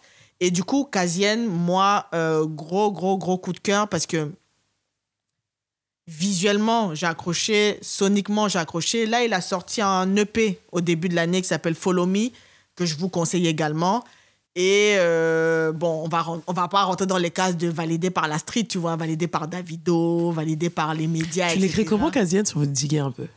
K-A-S-I-E-N. Et, euh, et euh, ouais, je pense que je pense qu'il y a vraiment euh, il y a vraiment des choses à suivre. Enfin, tu vois, c'est le genre d'artiste demain j'ai les moyens, j'essaie de le faire venir. Mm. Tu vois, parce que je suis même si c'est niche, même si c'est peu connu, je sais que les gens vont repartir en se disant "Ah, on connaissait on a pas, vu, euh, mais ouais. on a envie Mm. de d'en savoir plus quoi." Donc c'est ça mon Ton deuxième crush. On, a, on était quand même sur du UK. Hein. Ah ouais, on a forcé le UK là, UK, on a appelé, on a appelé temps. UK. Mais, En même mais- en même temps, c'est vrai que d'un point de vue. Vas-y, d'un point- même, la, même la France aujourd'hui est inspirée par le UK. Donc il faut pas qu'on fasse. C'est ouais, c'est très euh, européen finalement. Enfin, il y a un truc très. En fait, moi, moi je pense que le- la force du UK, la, la force de la diaspora noire au UK, c'est la diaspora noire qui a réussi à cristalliser toutes les influences. Ouais, et qui s'est accrochée. Oui. Jamais elle n'a pris d'autres. Enfin, elle, bien sûr qu'elle a pris d'autres influences, mais par contre, elle s'est pas dit pour aller sur un autre marché. Il faut- expandre, il faut qu'on Il change. faut diluer ou il faut ceci. Non. Parce que, sont parce même, quand tu vois leur afro-bashment, c'est spécifique. C'est-à-dire, tu sais que c'est ça. Tu vois, tu, tu... Même quand tu écoutes même tout ce qui est UK funky, c'est- eux. C'est-à-dire, il n'y a pas de... Le- C'est le leur jazz. couloir. Le jazz, c'est leur truc. Tu sens que c'est eux. Voilà, tu... C'est- bah, ça, sur Spotify, c'est Jazz UK. que- C'est ça les playlists qui marchent Ah, aujourd'hui. bah, hein. clairement. C'est Jazz UK parce que, bon, jazz, jazz, euh, gentrifié, bon. on, dit ça, on dit ça, on dit rien, tu vois. Je connais. Mais, euh, mais voilà, quoi. Donc, du coup, ça, c'était le... C'était un long crush, les- quand même. les- les- un long crush, les, les crushs retrouvailles. Et euh, on va juste faire une petite pause pour s'écouter, du coup, mon premier crush musical, Pink Panthers avec Ice Spice? Et on revient juste après pour un débat un peu, un peu piquant, un peu. Hein? Voilà quoi. À tout de suite. Inside your heart, is there any room for me? I won't have to hold my breath till you get down on one knee because you only want to hold me when I'm looking good enough. Did you ever fool me? Would you ever picture us? Every time I pull my hair, was me ugly?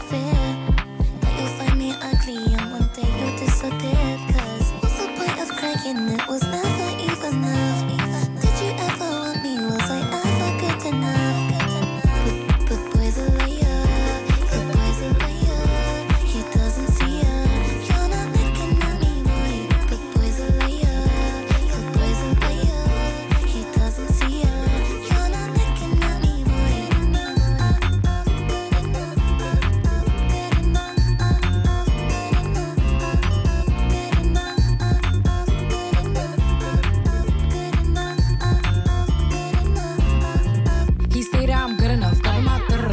about shit that I should've known. So I tell him it's one of me. He making fun of me.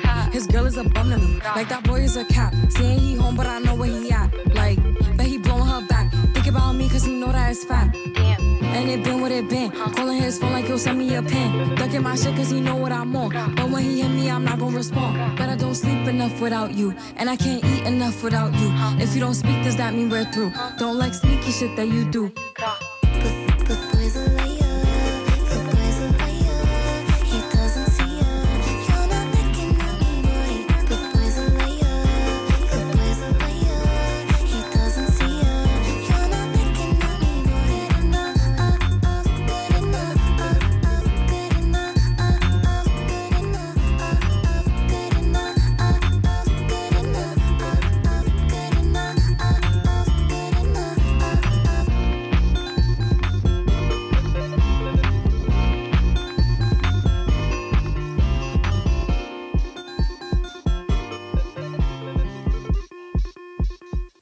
C'était euh, premier crush musical. Yes, sir. Ice Spice, Pink Panthers, tout ce qu'on aime. Et ça permet d'introduire la troisième partie de cette émission, à savoir le débat. Bon, pour ceux qui nous connaissent, c'est souvent soit c'est débat, soit c'est invité. Mais aujourd'hui, on avait envie de, de débattre, en fait. Cette semaine est sorti un article publié par The Cut aux États-Unis, un long dossier qui euh, retraçait l'échec, la déconvenue d'un designer, d'un créatif euh, dont je ne sais, je ne peux, je ne peux pas m'autoriser à parler au passé, en tout cas dont j'admire le travail, dont j'admirais le travail jusqu'ici. Il s'agit de Kirby Jean Raymond, créateur de la marque Pierre Moss.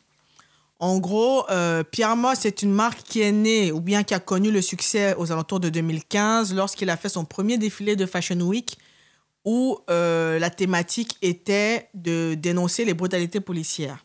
Tout de suite, il a été co-signé par Usher, Erika Badu et tout le gratin de l'intelligentsia afro-américaine. Il a même failli être blacklisté par, euh, par les, grands, les grands du retail, en tout cas les acheteurs, qui ne voulaient pas nécessairement s'associer à ça.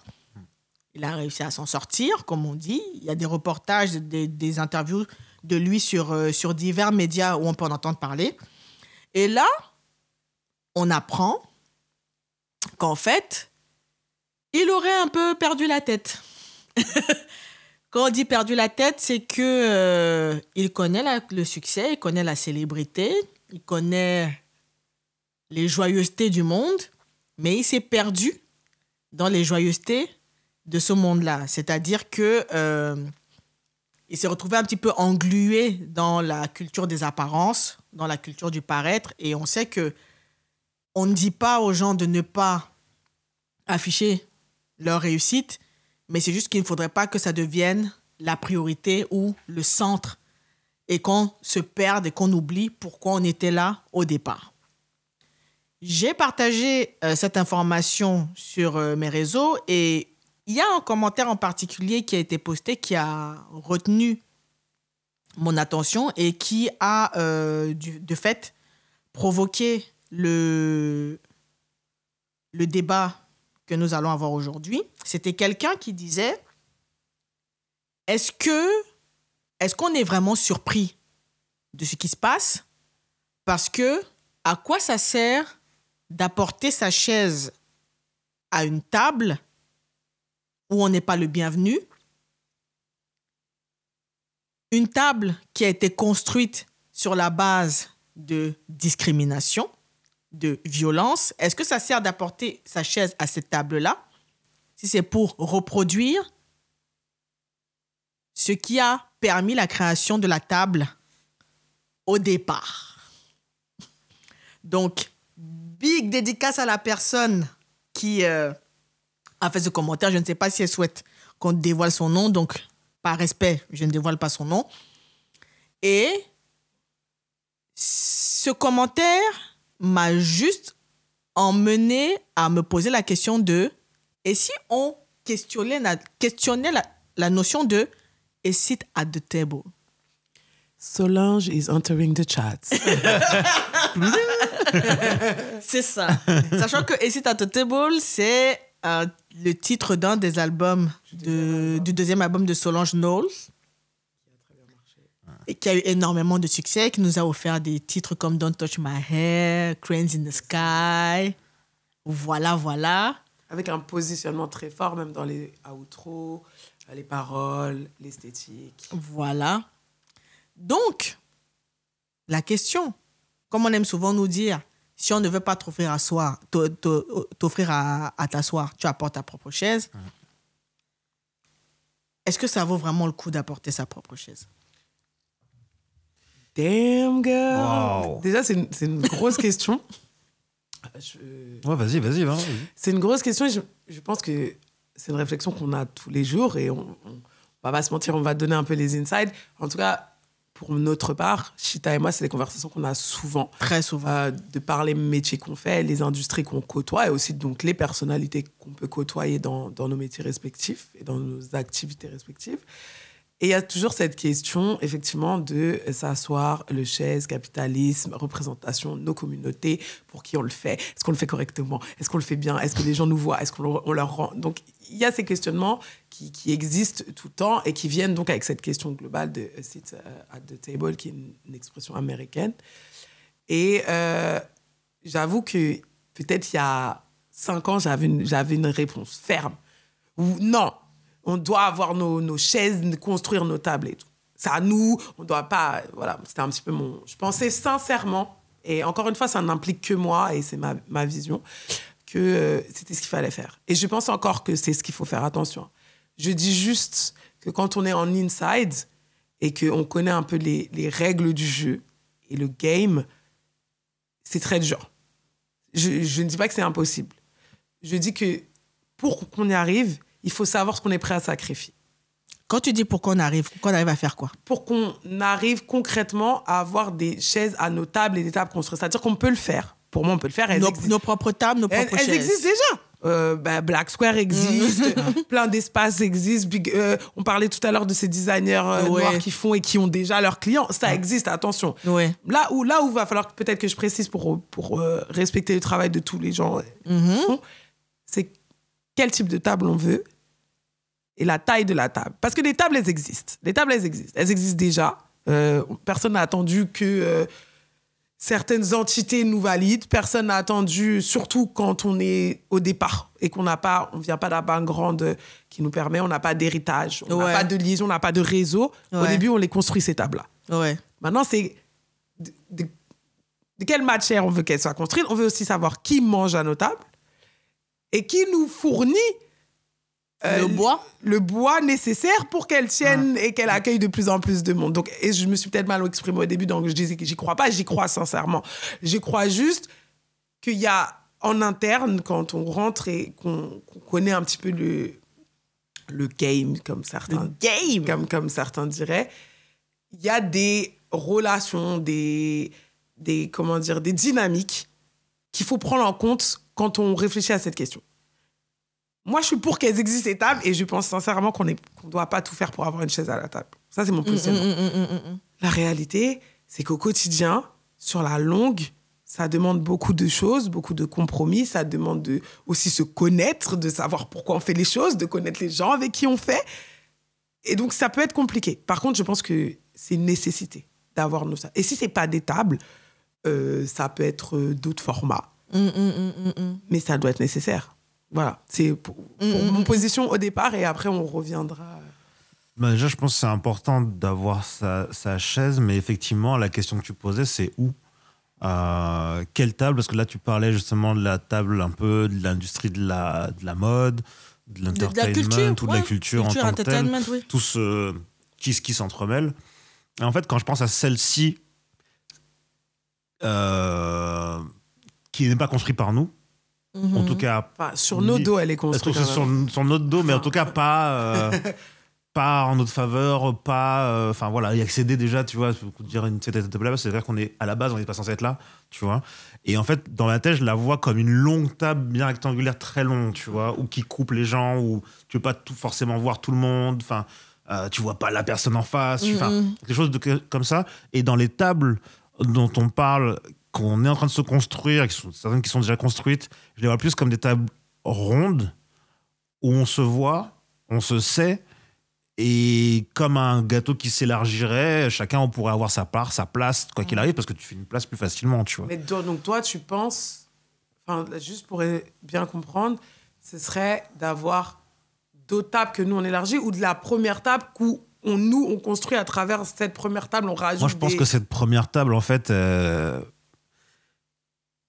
je pense qu'il faut avoir un strapontin au pire dessus, tu vois, un truc faut pas. euh, la question. le- le il faut non non pas il faut il y, a- y a rien qui y a rien qui est y a, y a rien qui est euh, définitif mais en fait j'ai l'impression que justement plus tu fais des sacrifices pour être sur cette, ce genre de table là plus ta chaise elle, se re- elle- devient un peu comme tu sais les chaises au McDo tu peux pas bouger Mm. tu sais tu peux pas partir avec ta chaise c'est plus possible Mm, mm, mm, Ça appartient pas en fait. et t'as- et Ouais. t'appartiens même pas c'est tu vois alors que ces, ces tables-là qu'on est en train de se construire nous-mêmes, bah, en fait, elles sont à géométrie variable et je trouve que c'est déjà, euh, vu qu'on connaît nos besoins, peut-être plus facile et moins de gros sacrifices à faire euh, moraux parce qu'il faut, faut voir euh, ce qu'il y a à la table aussi. hein. La, la table originelle, elle est hardcore quand même.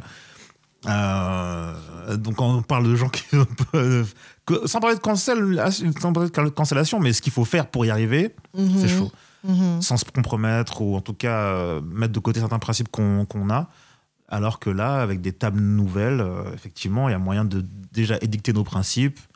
Euh, mais c'est après peut-être un vœu pieux, tu vois. Madame Chita.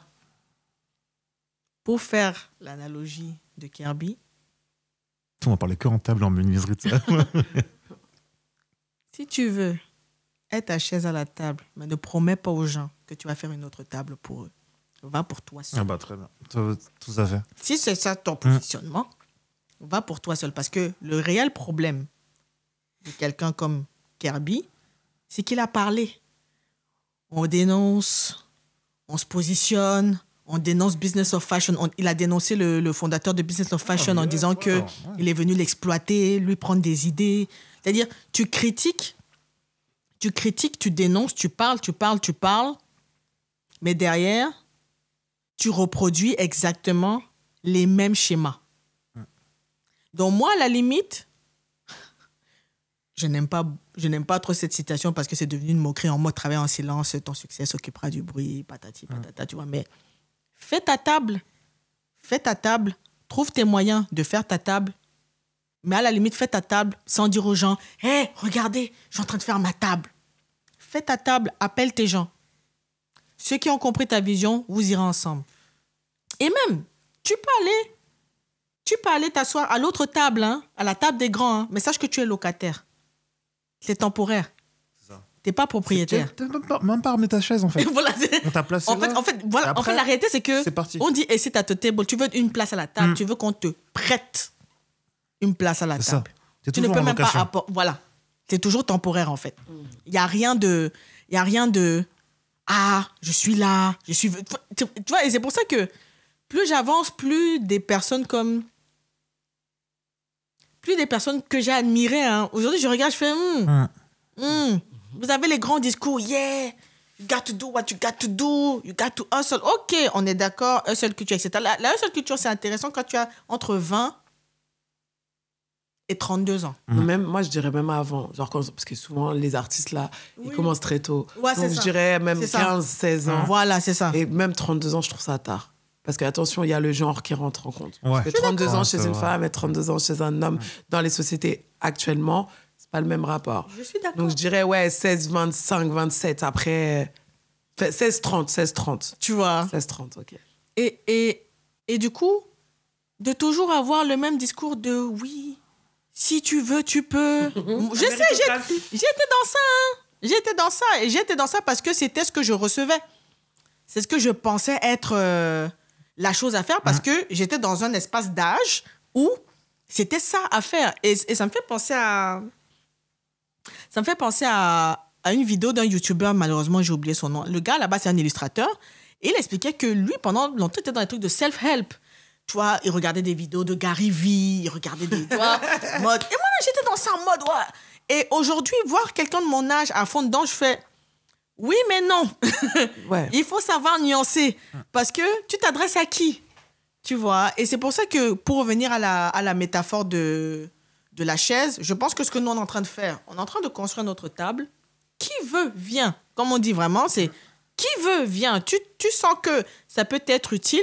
Et surtout, dans le qui veut, vient, c'est viens avec un matériau. ramène un clou, ramène un petit bout de bois, ramène un petit truc comme ça. On consolide la table. Et si tu vas avoir la chaise de l'autre côté, vas-y, mais ne- n'y va pas naïvement en fait. n'y va pas en te disant je pas vais des gens changer dans- le système de l'intérieur. Ah, Et comme Ça, tu dis, n'entraîne pas des gens aussi. euh, oui, dans ta genre, chute. c'est peut-être parce que c'est un côté. Moi, quand j'ai vu ça, en fait, je savais pas exactement. parce que J'ai juste la, vu la photo. Juste vu la photo. euh, et après, le, le titre. Ouais. Et je me suis dit, ah, mais du coup, il a des problèmes d'approvisionnement ou ce qu'il a voulu faire ne marche pas. Non. J'ai vu la suite. Voilà. Je me suis dit, le mec, après tout ce qu'il a fait, on en a parlé plusieurs fois en plus de ça, tu vois. euh, Surtout qu'avec euh, Business of Fashion qui part en grand éclat, genre, euh, je jure. quitte la cérémonie parce Ouais. que. nanana, On m'a euh, exploité. le, le truc sur, sur, euh, sur, sur Netflix, Netflix, aussi, oui, où il oui, part où en il pleine part en émission pleine et émission. tout. Non, moi je pars. Non, Limite, mais- il était et comme ça, tu vois. Et surtout, le truc de l'émission, moi, ça m'avait buté parce que j'avais admiré ce qu'il avait fait. C'est-à-dire que, Oui. pour resituer, je, peux- je, je, je, je n'ai plus le titre exact de l'émission, mais le Next concept. Fashion, Next in. Fashion, un truc comme ça. Le concept de l'émission, c'était quoi? C'est un concours de designer. On vous donne des thématiques, vous devez revenir avec un produit et il y a un jury qui décide. Il y a eu une thématique, c'était le streetwear. Parmi les participantes, il y avait la première femme à avoir designé une collection femme chez Fubu. Elle était parmi les candidats. Donc elle est là, elle présente sa vision du streetwear parce qu'elle est parmi les pionnières, les personnes qui ont instauré ce mouvement. On lui dit non, ce n'est pas streetwear. Pardon. Elle s'est plainte. Elle a Bah dit oui. mais attendez, parce que là c'est qui du coup qui qui Qui décide? décide de ce que c'est streetwear? Et c'est là que Kirby a dit Ah, moi, je veux pas être coupable de ça, je sors. Genre, je veux pas venir dire à la go dans les yeux comme ça que ma go, c'est toi qui as créé le truc, hein. Mais comme avec la musique techno, on vient te dire que ce que tu fais là, c'est pas ça. Tu vois? Donc, quand tu vois quelqu'un comme ça qui, entre guillemets, qui porte son truc de. Tu regardes, tu dis Tout ça pour du flex. Hmm. Mais là où je trouve que l'article est aussi très bien construit, c'est que malgré que j'ai lu tout cet article, tu vois, et je l'ai relu, et qu'il y a ce- cette déception, ce regard, il y a quand même beaucoup de nuances qui ramènent à la personne. C'est-à-dire Ouais. qu'il y a le, le style. C'est pas une dissociation personne-artiste. Mhm. Mais ce qui est intéressant dans le dans l'article, c'est qu'elle met aussi de la nuance et elle rapporte aussi à cette question de. Il faut pas oublier d'où il vient.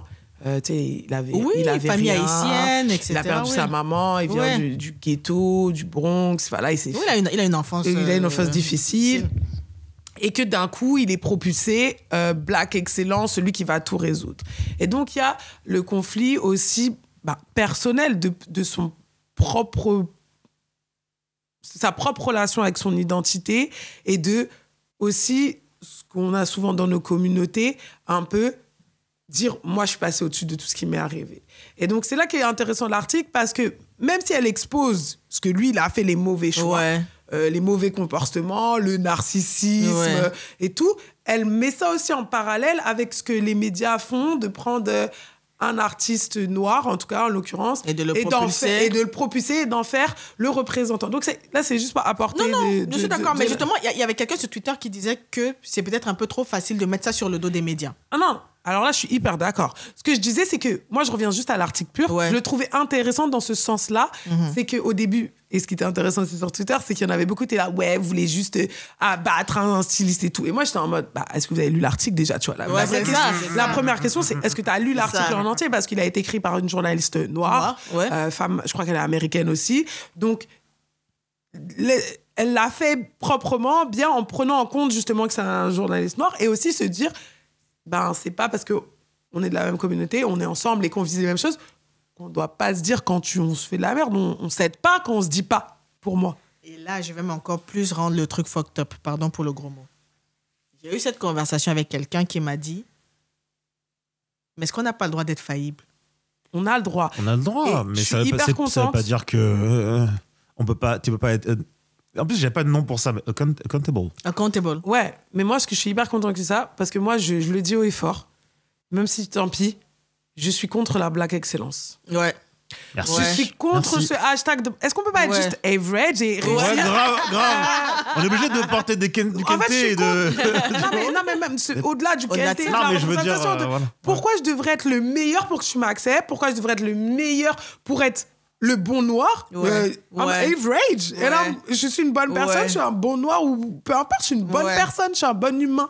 Et, euh, attention, hein, je dis pas on est tous pareils, on est, je suis pas colorblind, pas du tout. Kumbaya Non, pas du tout. Je, moi, je suis contre. Donnez-moi vos mains. Je, je suis pour que le noir médiocre ait un, siège, ait un siège dans la table qui veut se Mais construire. il y avait quelqu'un qu'on disait que. Il y avait une femme noire qu'on disait que du fait qu'elle est médiocre et qu'elle ait quand même un statut, ça veut dire que le, le racisme est en train de reculer. Je sais plus qui c'était. horrible. Mais en tout cas, je, suis- je suis- je suis contre ce truc de black excellence, Mm. de faire que toi, tu es le représentation de tout et tu dois porter. Go! I'm average. Surtout que ça met, ça met, ça met un poids. Et je redis, hein, moi, c'est que j'ai déconstruit beaucoup de choses par rapport à ça. Parce que quand tu viens d'un environnement où tu as besoin de représentation, tu as besoin d'inspiration, etc., la première chose qu'on va te pointer, c'est ceux qui ont réussi. Et ceux qui ont réussi, ils ont le discours Black Excellence.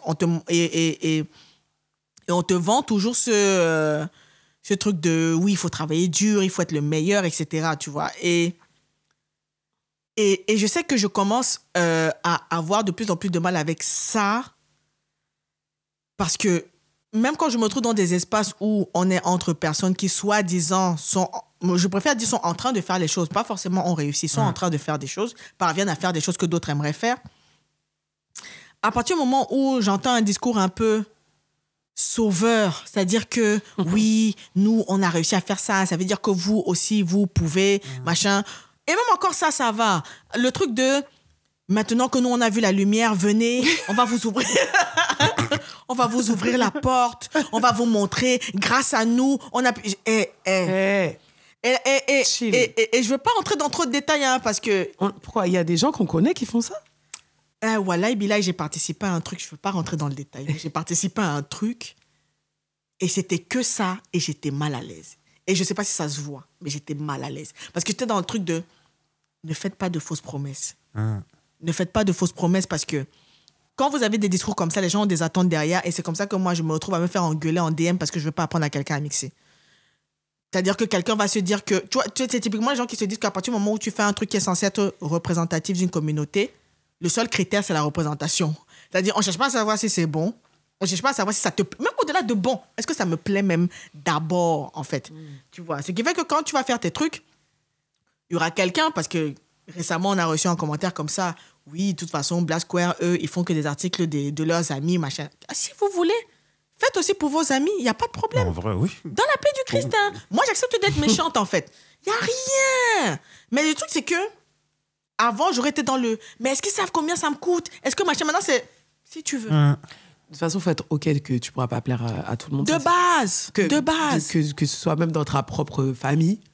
euh, tes frères et sœurs, ils sont jamais, peux on n'est jamais tous d'accord. ouais, ça. C'est- Donc, euh, donc déjà. Même Jésus a été crucifié. Hein. Voilà.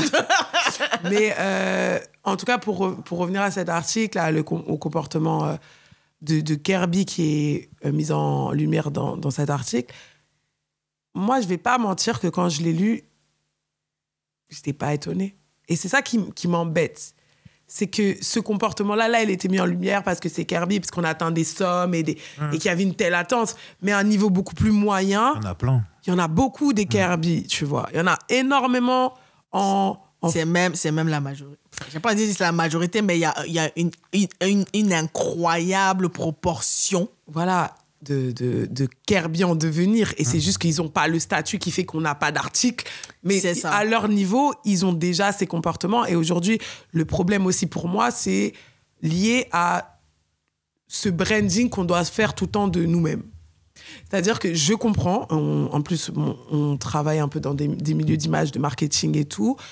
Donc, on est malheureusement obligé de montrer pour dire qu'on le fait, sinon, ça veut dire que ça n'existe pas. Et ça qui est dommage parce qu'il y a des gens qui font plein de choses très bien Ouais. et très impactants Ouais. et qui ne le montrent pas. Et dans l'establishment Si c'est pas vu, en ça place, ça dans ces, pas. dans ces tables-là, donc Ouais, dans ces que- tables-là, ouais. voilà. Ouais, ces ouais. gens-là n'existent pas. Mais eux, ils n'ont pas besoin de siège à cette table. Ils ont leur siège. ils- Donc, déjà, c'est ça, à quelle table on vise. Mais pour revenir à ça, c'est que, à cause de- du fait qu'on doit tout le temps se brander, je comprends que la frontière, elle peut être fine entre brander son travail et devenir le produit. En tout cas, si on n'est pas influenceur, si ton travail, c'est pas toi-même, en tout cas, si t'es styliste, Ouais. si tu vends quelque chose, tu as un produit, c'est un autre travail que toi-même et ta personne, c'est pas un modèle, quoi. Euh, le branding peut tendre vers une kerbisation de, ton- Ouais. À fait. de C'est ton- chaud, hein, le mec va devenir un verbe, en fait. de, de ta, de ta dynamique. Donc ça, je l'entends. Et donc c'est ça aussi le, le rapport à ce qu'on a à l'image. Mais moi, la question, c'est si tu, tu Kirby et d'autres vont dans, dans ces sphères-là, est-ce que au départ, pourquoi tu le fais? Ouais, le why. À la base, c'est- si la réalité, c'est que à tout moment, ton but ultime, c'est d'être connu et d'être aimé, parce que l'argent, pour moi, ça vient après. Il y a beaucoup de gens qui pensent que les gens cherchent l'argent, mais si tu regardes, il y a énormément de gens qui, avant tout, cherchent euh, l'amour et la, la validation Surtout maintenant. d'un d'un public, tu vois. Donc, si ton but ultime, c'est ça, au départ, C'était pourquoi? est-ce que tu as créé ce que tu fais parce que tu croyais en ce que tu fais ou est-ce que tu l'as créé pour un moyen de devenir la personne, euh, tu vois? Et du coup, c'est hyper intéressant de voir quand on estime que tu réussis, parce que ça veut dire quoi déjà réussir? Mais bon, on estime que tu réussis selon les établissements en place et les tables. Euh, pourquoi tu l'as fait? Ouais. tu vois, est-ce que tu l'as fait pour que ces gens à la table te disent Hé, assis-toi, mais tu mangeras pas déjà Parce qu'il y a aussi s'asseoir à la table aussi, et hein. manger Et à la Regarde-nous manger. Ouais. Assieds-toi là Voilà. et regarde-nous manger. Si, si, si ton but, c'est juste d'avoir un siège à une table, mais de ne pas manger, de être déshydraté et tout, déjà, quel est l'intérêt? Ou si ton but, c'était de créer quelque chose et que, au final, il arrive que tu deviennes invité à la table, pour moi, c'est déjà deux perspectives différentes. Tu, vois tu peux faire des choses et à un moment, il y a quelqu'un qui dit Ah, bah, c'est cool, viens à la table. Toi, t'es en mode Bah, c'était pas mon but. Est-ce que je vais manger? Si je mange, je viens. Ouais, ouais, ouais, ouais, sinon, ouais, je m'en vais. Là, c'est différent si demain t'es à la table.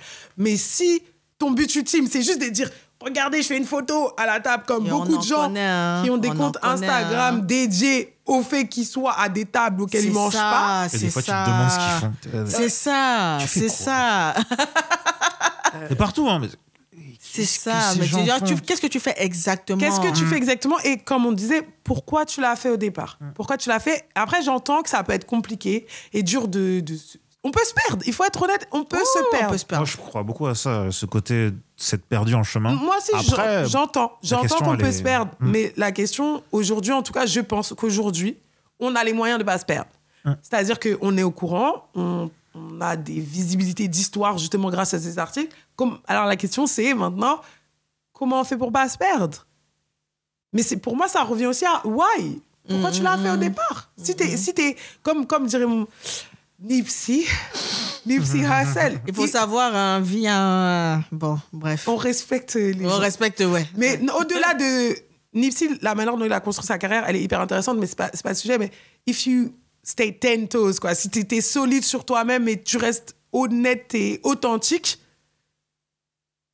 Ouais. tu peux ne tu peux tout de suite te quand tu sens que- enfin tu peux sentir que tu te perds si tu sais qui qui, tu tu es. et pourquoi tu le fais tu vois et moi je pense que beaucoup de gens cherchent à mettre des pansements sur des mots MAX au travers de leur carrière et du, du résultat qu'ils vont en obtenir Ouais. Ouais. Ouais. Ouais. Ouais. C'est pour ça que le productivisme et tout ce côté genre fais-le, euh, just do it, euh, euh, tu peux, enfin si tu veux, tu peux, etc. Ça, ça euh, enlève et ça met, comme tu dis, un pansement sur bah peut-être que j'ai des traumas par rapport à le fait d'être aimé, etc. Où est-ce que je vais aller chercher? Est-ce que et c'est ça en fait, comme tu dis, euh, Mais, ça nourrit tout ça. mais les, les, les, les Kirby, ils existent à tous les niveaux. Et Non, c'est, moi, je sais que pour- dans le cas de Kirby, ça m'a particulièrement Oui. touché parce que j'avais l'impression qu'on parlait de quelqu'un que je connais et j'avais même Ouais. l'impression, je faisais une projection, j'étais en mode, ah putain, je veux pas finir comme ça. J'étais vraiment dans le, oh, ok, oh, ah, il a fait ça, ah, il a arrêté d'écouter, ah, il est devenu parano, ah, il y avait Eh les ben, caméras. justement, ah. Je peux te poser une question? Oui. Du coup, quand tu as lu l'article, Oui. parce que en plus, je, te- je me rappelle, je t'envoie un message, on dit- dès que tu l'as posté, je dis Oh, dinguerie, j'étais en train de me dire Ouais, shit et tout. Ouais, Est-ce que tu as réfléchi à ton process de travail oui. Ouais.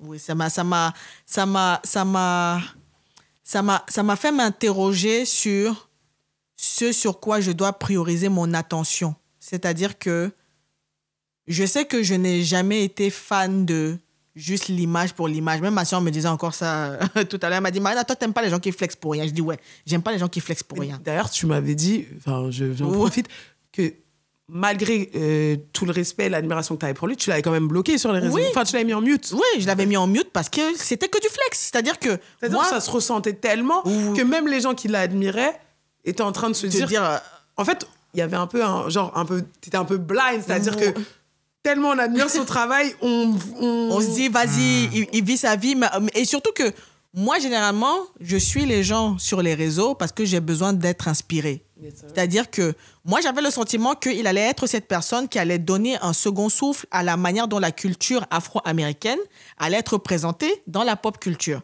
C'est-à-dire que typiquement, son focus sur les Compton Cowboys, son focus sur le collectif de, joueurs de basket euh, à New York, enfin, les personnes qui choisissaient pour ces campagnes, les personnes dont ils s'entouraient, je me disais, Hum, ok, là on a affaire à quelqu'un qui limite, c'est un peu comme s'il était une forme de média. Et, et j'insiste sur la culture afro-américaine parce que euh, Virgile aussi avait son truc. Et, et, et, et justement, j'avais tendance à les mettre un peu au même niveau de on a des personnes comme ça qui sont dans l'industrie et qui peuvent nous partager un petit peu de savoir, un petit peu de ce qui les inspire. Et même si c'est pas ce qui vous inspire directement, mais c'est ce qui inspire les personnes qui vous inspirent par exemple. Et du coup, moi, je suis là comme ça. Un coup sur deux, tu vas dans ces stories, tu vas sur ces posts, c'est des Lamborghini à gauche, des voitures à droite, des machins. Je dis, frère, t'es concessionnaire automobile. Qu'est-ce que.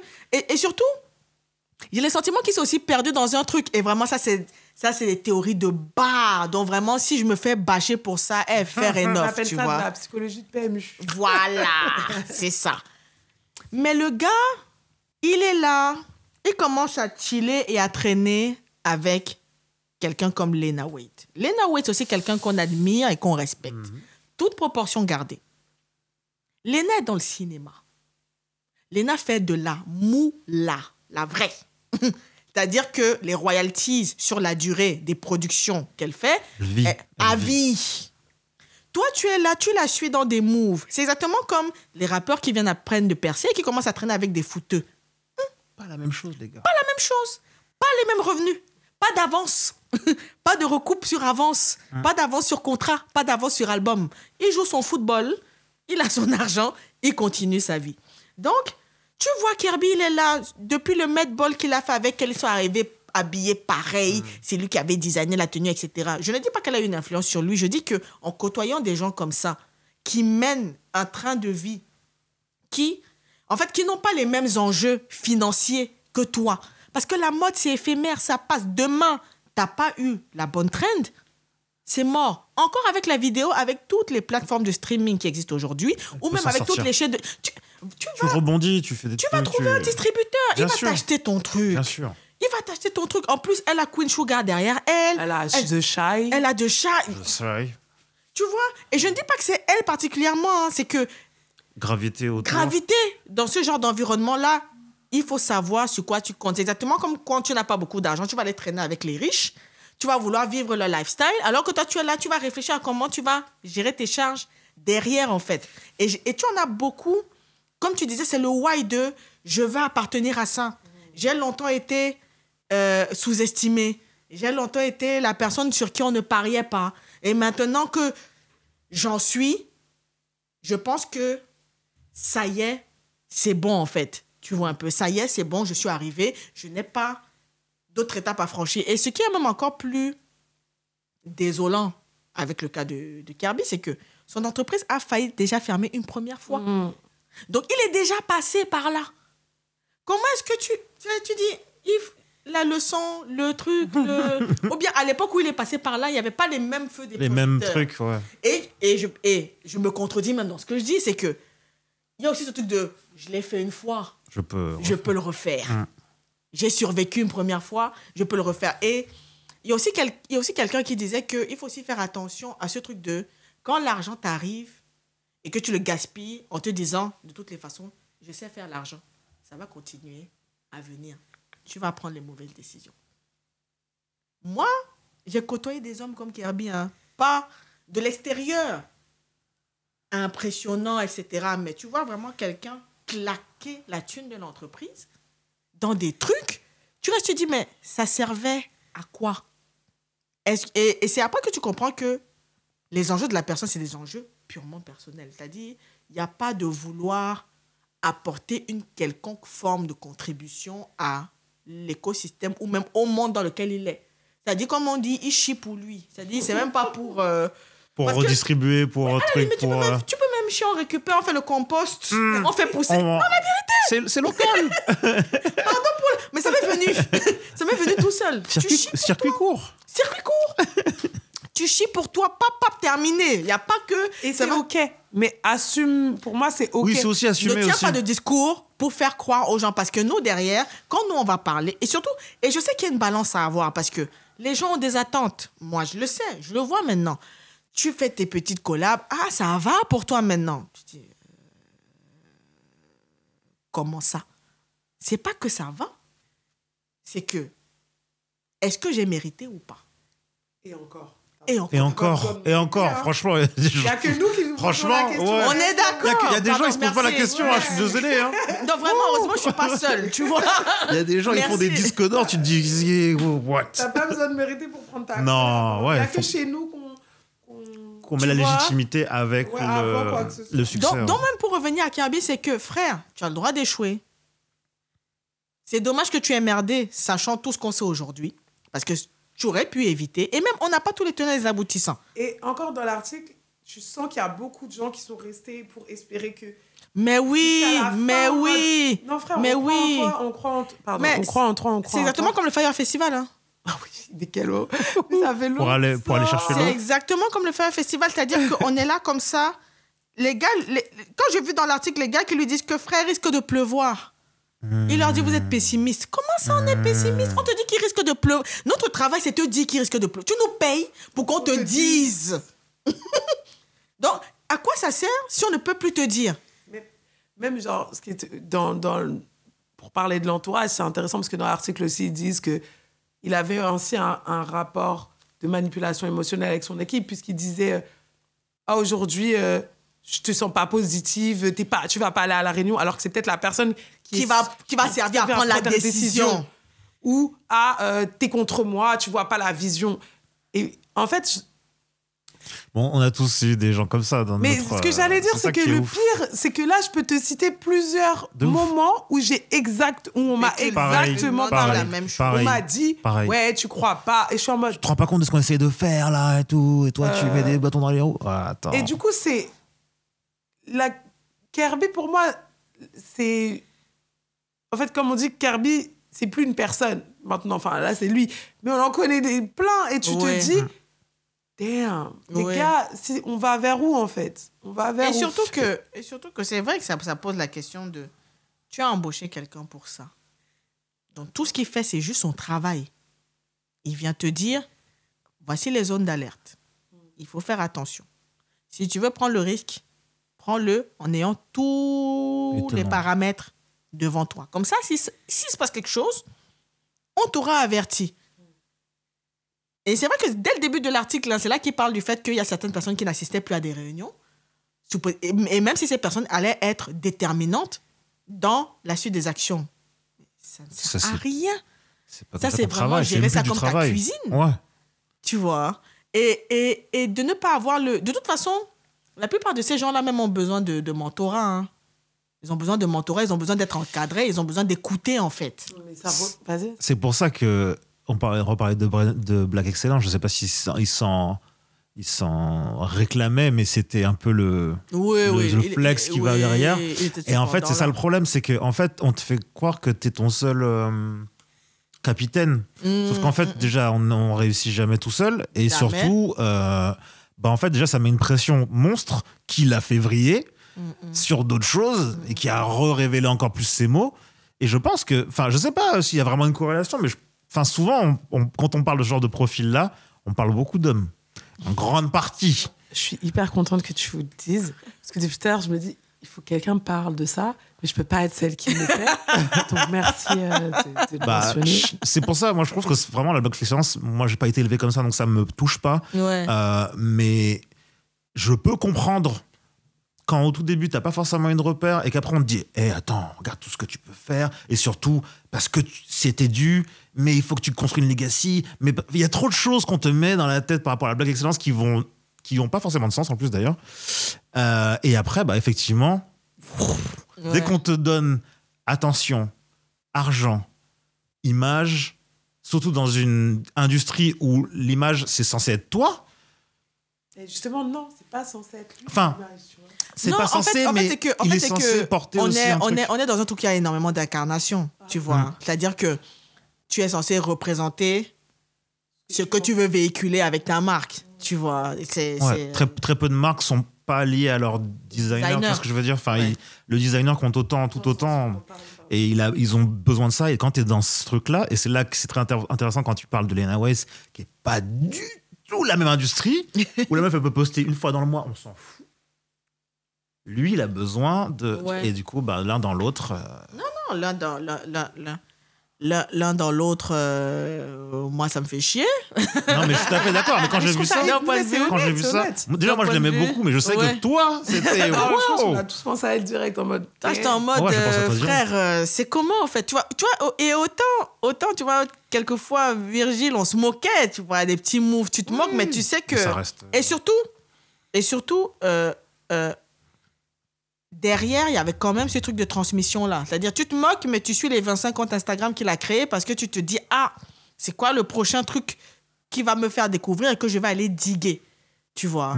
Donc, c'est euh, c'est euh, c'est euh, c'est un peu ça. On a... En fait, l'idée même, c'est de dire, c'est de, c'est de sortir de, de, de cette culture de vouloir plaire aux autres à tout prix. Mais ça revient à la- à l'intitulé de ce débat, c'est le site à la table. Est-ce Ouais. qu'on a vraiment besoin de chercher? Et aussi, est-ce que les gens sont prêts à s'asseoir seuls? C'est ça, c'est une vraie question. Est-ce que Ça Franchement, plus, plus j'avance dans la vie, plus on se rend compte que là, c'est une vraie question. Ce que Ouais. tu dis, est-ce que s'asseoir seul? Parce Qu'est-ce que. qu'est-ce que qu'est-ce qu'on te donne à la table? Tu C'est vois ça. Moi, être Est-ce que tu manges Est-ce que est-ce tu manges tout ce qu'on te donne? Et puis, je suis déshydratée, dame. Mais même au-delà, mais même au-delà de ça, on te sert. On te sert. Et tu découvres que ce qu'on te sert, c'est des organes humains. Tu manges ou pas? Tu fais ou quoi? T'es à la table ou quoi? Non. Tu vois ce que je veux dire? Moi, tu sais, j'ai une, j'ai une chaise de, de Quechua, là, qui va même pas à sa table et qui s'assoit dans un coin toute seule et qui, Voilà. qui vit son, son, son, C'est fait- ça. son festival. Voilà. C'est ça. Je, je pense sincèrement que dans tous les cas, à un moment, il faut faire des choix. Oui. Mm. Et souvent, je parle de ça avec, euh, avec des amis des, qui sont collègues et tout. Et je dis la, la réalité et qu'on n'ose peut-être pas se dire, c'est quel compromis aussi tu es prêt à faire. Est-ce que c'est un compromis sur toi Est-ce que c'est un compromis financier? Parce que les chaises à la table, des fois, ça représente des compromis financiers. Ah, tu Si tu n'acceptes pas ces chaises-là, Ah, il faut tu être sais. honnête. Au final, euh, Qu'est-ce que tu es prêt à perdre? qu'est-ce que tu es prêt à perdre? Et la réalité, on n'aime pas poser cette question-là parce qu'on aime tous se dire non, mais si je, si je fais assez, j'aurai le choix, j'aurai tout. Non, je ne peux Non. pas tout avoir. comme, comme dirait Vinon, ma belle. Non, ma mère mais, mais la réalité qu'il faut poser en face, c'est qu'est-ce que tu es prêt à perdre? Est-ce que c'est toi? Parce qu'au final, tu te, peux te perdre. Est-ce que c'est de l'argent? Parce que c'est souvent, en vrai, une question d'argent. Est-ce que tu veux t'asseoir à cette table et on te donne un peu de monnaie qui est beaucoup plus que ce que tu avais, mais qui n'est pas ce que eux ont? Et que tu as l'impression que tu es meilleur que ceux Oui. qui ne sont pas à ta table. ou qui n'est même pas ce que tu vaux. Oui, oui. Parce que. ouais. Ou est-ce que tu es d'accord de pas faire l'argent tout de suite? Est-ce que tu as les moyens d'être patient? Est-ce que tu as envie d'être patient? Est-ce que C'est ça. il y a, il y a plein de choses qui, qui rentrent en compte, mais d'abord, quels sont les compromis que tu veux faire avec toi-même en fait? Exactement. Qu'est-ce que les compromis que tu veux faire avec toi-même? Et où, où tu veux aller? Et on, on parle souvent de l'instant, mais pour- moi, je pense souvent à, comme disent les Américains, de legacy, l'hé- l'héritage que que tu veux tu laisser? Qu'est-ce que tu veux laisser? Et ça rentre en jeu dans cette question de où est-ce que tu veux t'asseoir? Parce qu'en fonction de où tu t'assois, tu ne laisses pas la même chose, parce qu'il ne te restera pas la même chose dans la main. Et parce des- que t'as. Non, vas-y, non, non, vas-y. mais. Et du coup, moi, c'est souvent ça, quand, quand on se pose des questions, je me dis, OK, mais si je fais ce move-là, qu'est-ce que je laisse, en Ah, fait, après? Qu'est-ce qui va me rester? Parce que oui, c'est, et c'est pour, par rapport à la musique et tout, sans rentrer dans tous les détails et tout, Ouais. mais la question de, euh, de, de- Ownership. voilà de ownership de T3 c'est aussi cette question de, de à la table parce qu'il y a des gens je les vois ils vendent leur euh, leur, euh, leur catalogue, Catalogue. pour euh, 100 millions sur le moment 100 millions c'est mieux que celui qui est sur sa chaise qui est choix Ouais. sur le moment Ouais. et t'es là, tu flexes avec des gens qui, eux, ont 800 millions. Mais toi, Ouais. comme t'as 100 millions, tu te dis que tu, tu, Tu fais peux- partie ouais, de... de, de- de ce cercle-là. Mais au final, quand tu t'en vas, il n'y a plus rien qui t'appartient. C'est pas à toi, donc tu laisses quoi? L'argent, tu l'auras dépensé, donc tu laisses rien. Et donc, vrai. pour moi, c'est ça. La patience est aussi liée à ce que tu veux laisser. Et c'est OK. Par contre, si tu es en mode, moi, j'en ai rien à faire de ce que je veux laisser, je veux juste manger sur le moment, Mm. c'est OK. Et ça revient avec ce que tu disais. Mais dans ce cas-là, ne mens pas. Ne mens ça. pas. Nous, tout ce qu'on dis vous demande, Ne dis c'est rien. soyez honnête ou La ne vérité, dis rien. Ne parle pas.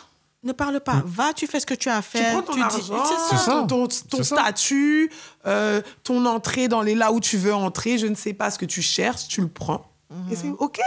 Bon, je suis en train de faire une parenthèse de parenthèse, de parenthèse de parenthèse. Parce que ça m'a fait penser à quand on dit ne parle pas, ne dis rien, fais seulement ce que tu as à faire. Je voulais pas l'aborder, mais je me suis dit, bon, on y est, vous allez me dire ce que vous en pensez. Là, depuis quelques jours, toutes les personnes qui n'aiment pas Beyoncé Ah. Parlent de son concert à Dubaï. C'est-à-dire, est-ce qu'elle avait vraiment besoin des 28 millions?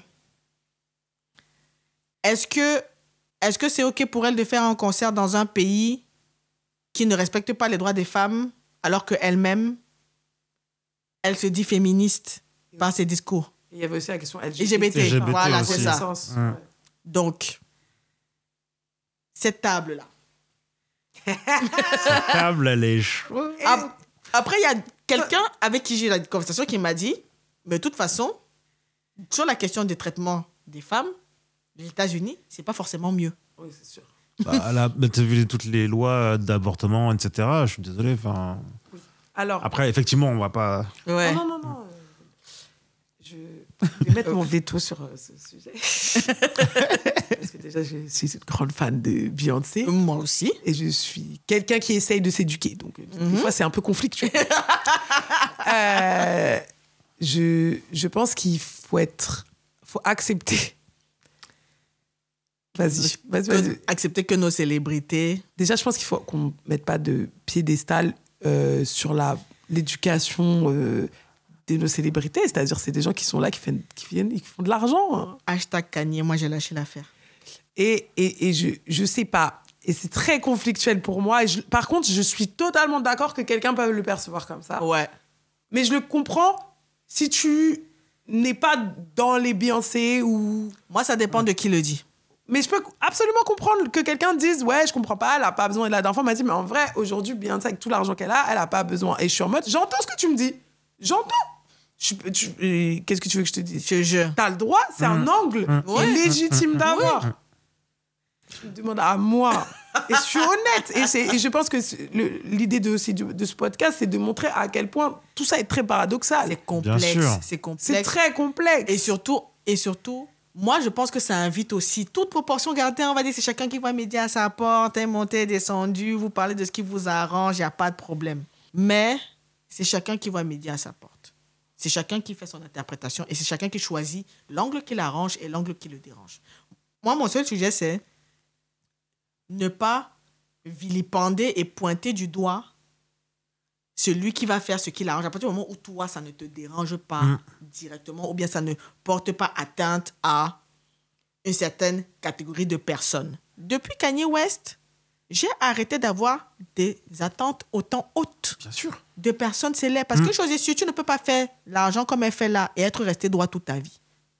Ça, ce n'est pas possible. On en revient à la question du capitalisme. Qu'est-ce que tu es Ouais.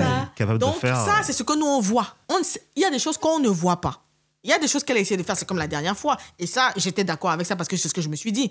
Quand elle a fait euh, Run the World, le clip, la chorégraphie du clip, à la base, ils ont regardé les vidéos, ils ont essayé, ils ont essayé de faire eux-mêmes.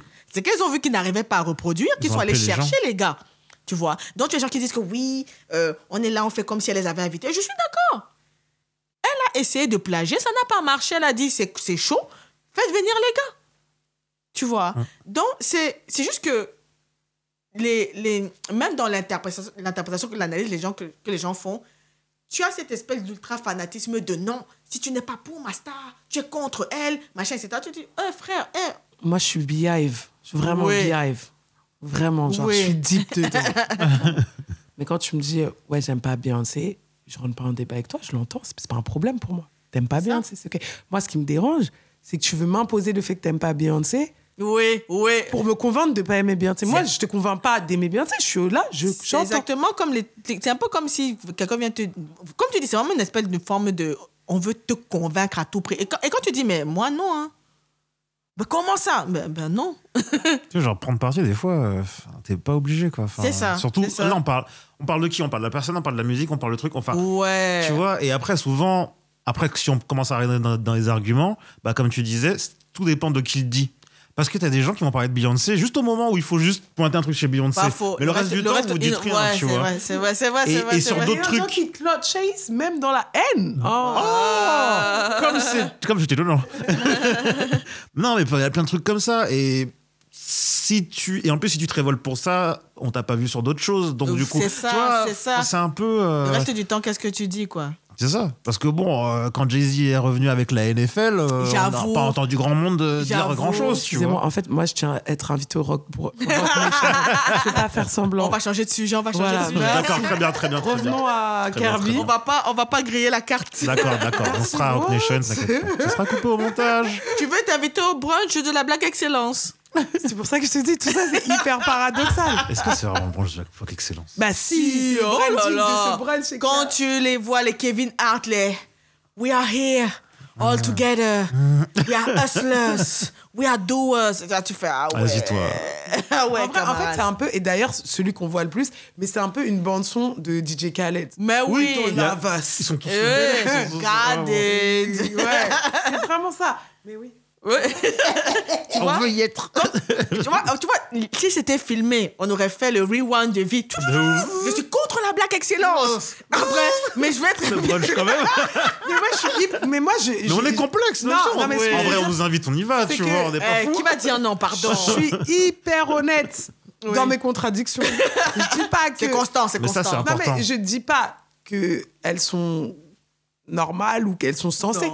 Je dis juste qu'elles existent Oh. et que je vais les dire avec toute l'honnêteté possible. Oui, je suis contre le principe de Black Excellence. But girl, Il fait girl can go. Mais C'est important, c'est ça qui manque, c'est les gens qui disent moi je pense ça, mais aussi. Ouais, c'est ça, c'est ça. On est complexe. C'est On ça, est c'est complexe. ça, c'est ça. on est tous pour. euh, Enfin, non, j'allais dire une dinguerie. Voilà. C'est ainsi que Et nous je passons. vois déjà où tu es en train Je, d'aller. je vais juste. euh, Ça va on nous, va ser- baisser les micros. ça va nous servir d'introduction pour le prochain interlude, du coup, Damn. sur ces belles paroles. On va écouter le crush, ton deuxième crush musical, vie, Ah. Giovanni. Joe, attends, c'est Samuel qui dit. Vas-y, dis. Jovan. Et les morceaux, c'est Come Come Through.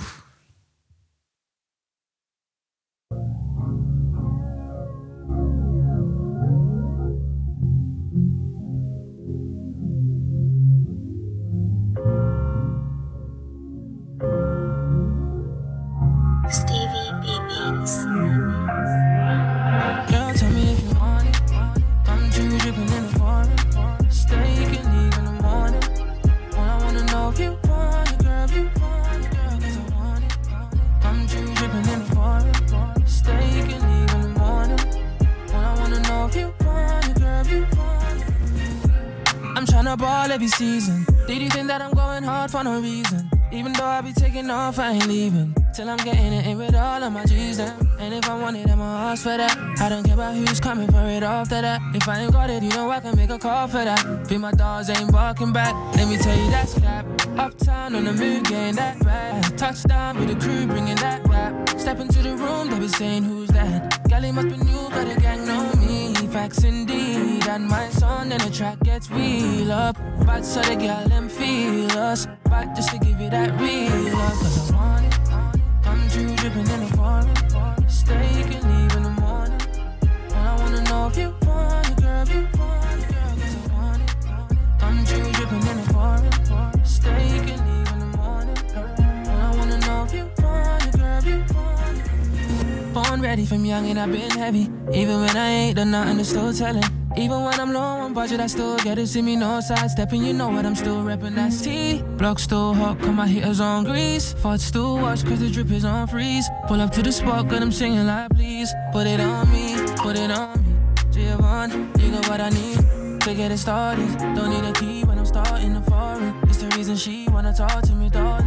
What she want is to give it all loving, cause she had it like this. And she knows that I like to take control of the night. That's why when I step into the party, you're flexing, moving naughty. Your sex feels like a Rari. I'll get you feeling so free. Facts indeed. And my son in the track gets wheel up. But so the girl them feel us. But just to give you that real love. Cause I want it.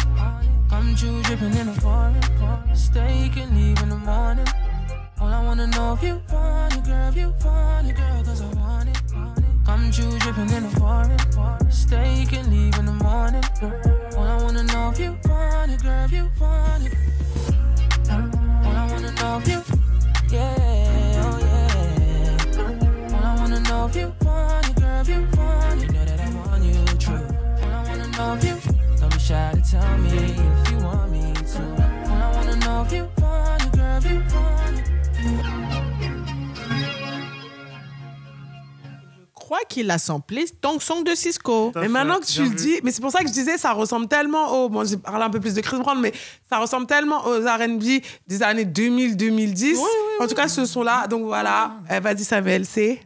Javon. avec le morceau Come Free. Et ça vient de l'Angleterre. Ok, ok. Super chaud. Ça nous permet d'introduire euh, ouais, la dernière, déjà la dernière partie. Bah, déjà, hein. ça fait quand même un moment qu'on parle. hein. Nous, on est bien, mais en vrai, ça. Eh, on rattrape, hein. depuis 2020, on n'a pas parlé, on n'a pas ouvert nos Eh bouches. Hein. Elle a dit donc là, vous allez nous entendre. Vous allez nous subir. Donc là, ça va être euh, les petites recommandations. Donc, euh, Tu commences. oh, Depuis tout à l'heure, tu nous fais l'honneur. Là, c'est à toi. oh, ok, ok, ok. Euh, moi, ma recommandation, euh, j'avais envie de vous parler d'un projet. C'est en fait c'est un projet qui a été créé par deux femmes noires aux États-Unis qui s'appelle Black Market Vintage que je suis depuis déjà quelques années. En gros, leur principe, c'est quoi? Elles ont été créées comment? Elles faisaient le tour de brocante aux États-Unis et elles achetaient des souvenirs, des objets d'archives, en fait, des photos, des, des, des bouquins, des magazines, etc., à des familles afro-américaines, dont des choses qui représentent un peu la mémorabilia euh, afro-améri- euh, noire américaine. Et en gros, là, elles ont créé leur, euh, leur boutique. Et aujourd'hui, c'est devenu un tel phénomène qu'elles font même des partenariats avec des médias comme HBO, etc. Quand ils font des documentaires historiques, elles fournissent de la matière pour pouvoir euh, alimenter. Donc, typiquement, si vous cherchez des anciens, euh, des anciennes éditions du journal du Black Panther Party, elles les ont. Euh, Jet Magazine, elles les ont. Ils ont tout un pan de l'histoire, en fait. oui, elles. Oui, elles ont vraiment. euh, et justement, c'est. euh, c'est euh, quand, quand je vois. Enfin, je connais quelqu'un qui a eu l'occasion de visiter leur boutique et qui m'a dit que c'est vraiment. euh, tu, tu te perds là-dedans. En fait, tu peux passer ta journée euh, à l'intérieur. Malheureusement, elle ne livre pas en France parce qu'on a essayé. Mais, euh, mais c'est vrai que ah, ça, enfin, moi, ça m'a intéressé parce que ça rappelle un peu à tout ce truc autour des archives maintenant. Enfin, avec la technologie et les choses qui vont tellement vite, j'ai le sentiment qu'on a un peu tous besoin de se raccrocher ou bien de découvrir un pan du passé, mais sous l'œil euh, de l'ère numérique, j'ai envie de dire. Et euh, je, trouve vraiment, je trouve vraiment intéressante leur, leur approche parce qu'il y a vraiment, vraiment des, de, de tout. Et je pense qu'elles font partie des personnes qui ont aussi peut-être suscité cette espèce d'envie de collectionner des, des objets anciens. En tout cas, chez moi, dans mon, dans mon cas. Et pour faire un petit clin d'œil à mon, il y a quoi tout à l'heure, elles sont dans la dernière euh, pub Ralph Lauren, si je dis pas de bêtises. D'accord. Parce qu'en fait, si tu veux, ça, enfin, elles ont déjà fait la pub. euh, non, elles sont potes avec euh, la designer Nina Chanel, dont elles avaient déjà été dans la pub Jordan de la collection que euh, Nina Chanel a fait, Nina Chanel Amni a fait avec, euh, avec Jordan. Donc vraiment, Black Market Vintage, ça s'écrit, euh, que je vous dise pas de bêtises, BLKMKT vintage.com. Allez regarder ce qu'elles font, c'est vraiment, euh, ça, ça donne des idées, ça, ça donne envie d'aller sur eBay et de se ruiner un petit peu. sans, mauvais, euh, sans mauvais jeu de mots. Et, euh, et, euh, et vraiment, c'est, ça, ça peut vraiment être en- enrichissant de, de découvrir ce qu'elles euh, Ah ouais, grave. de découvrir ce qu'elles ont à, ce qu'elles ont à proposer. Et, euh, et voilà quoi. C'est ça ma, ma reco. C'est trop cool. Trop, trop cool. Euh, moi, ma recommandation, c'est d'aller voir un peu le travail de- d'un designer béninois qui s'appelle Larry Chonignou. Et big up à Kefil, euh, qui a permis de, de le, de le- en tout cas de me le faire découvrir, parce qu'il a, il a reposté son travail. Kefil, qui est. Kefil, Kefil, Kefil qui est un des, un des membres euh, de départ de, de Trap Africa, un des membres de... Enfin, c'est la première personne que j'ai contactée pour rejoindre Trap Africa, euh, concrètement, et euh, qui est euh, designer graphique, qui aujourd'hui travaille pour l'Africa Design School, qui est euh, la première école de design graphique et visuel en Afrique de l'Ouest. Voilà. Voilà, voilà. des personnes euh, bien, bien placées qui savent de quoi elles parlent. Et du coup, bah, il- quand il peut, il fait des, des, des shout-outs à d'autres créatifs, dont euh, ce fameux Larry Chonignou, qui a collaboré euh, sur une collection entre Serena Williams et Nike. Faut savoir que Serena Williams a créé une espèce de- d'un design crew, en fait, ça s'appelle le Serena Williams Design Crew, dans lequel elle fait tourner un peu l'effectif de designers qui vont travailler avec elle via Nike. Et du coup, il a, il a pu travailler sur les accessoires. euh, Donc, c'est assez intéressant. Il a lui-même aussi son studio de, de design euh, entre, euh, entre Cotonou, euh, entre, en tout cas, entre le Bénin et les États-Unis, je Ouais, crois, ouais. Chicago. Ouais. Et du coup, c'est assez intéressant aussi de voir un peu ce qu'il fait. Et voilà, on veut voir comment certains designers résonnent, euh, sur quoi ils sont, ils sont portés, le mobilier et autres. Mm, Et mm, voilà, mm. c'est toujours des inspirations en plus à se rajouter euh, euh, en enregistrement sur, sur Ouais. Instagram ou autre. Ouais. Et franchement, c'est cool de voir un peu euh, tout ce qui se fait aussi. le fameux bouton enregistrement. Et c'est vrai Ah que oui. M'avait montré son, son travail. J'avais été impressionné. J'avais vraiment été impressionné parce qu'en termes de, en termes de 3D, en termes de design euh, et de rendu, enfin, enfin, avis personnel, hein, mais c'est parce que je m'intéresse à beaucoup de choses. Mais je sais que ça, c'est un terrain que j'aimerais explorer. Comment est-ce Mm. que tu donnes vie en format 3D à un objet que tu as pensé dans ta tête, en fait, et, et de manière à le rendre utile et à lui donner une fonction, entre guillemets. Mais oui, oui, il est très, euh, très, très chaud.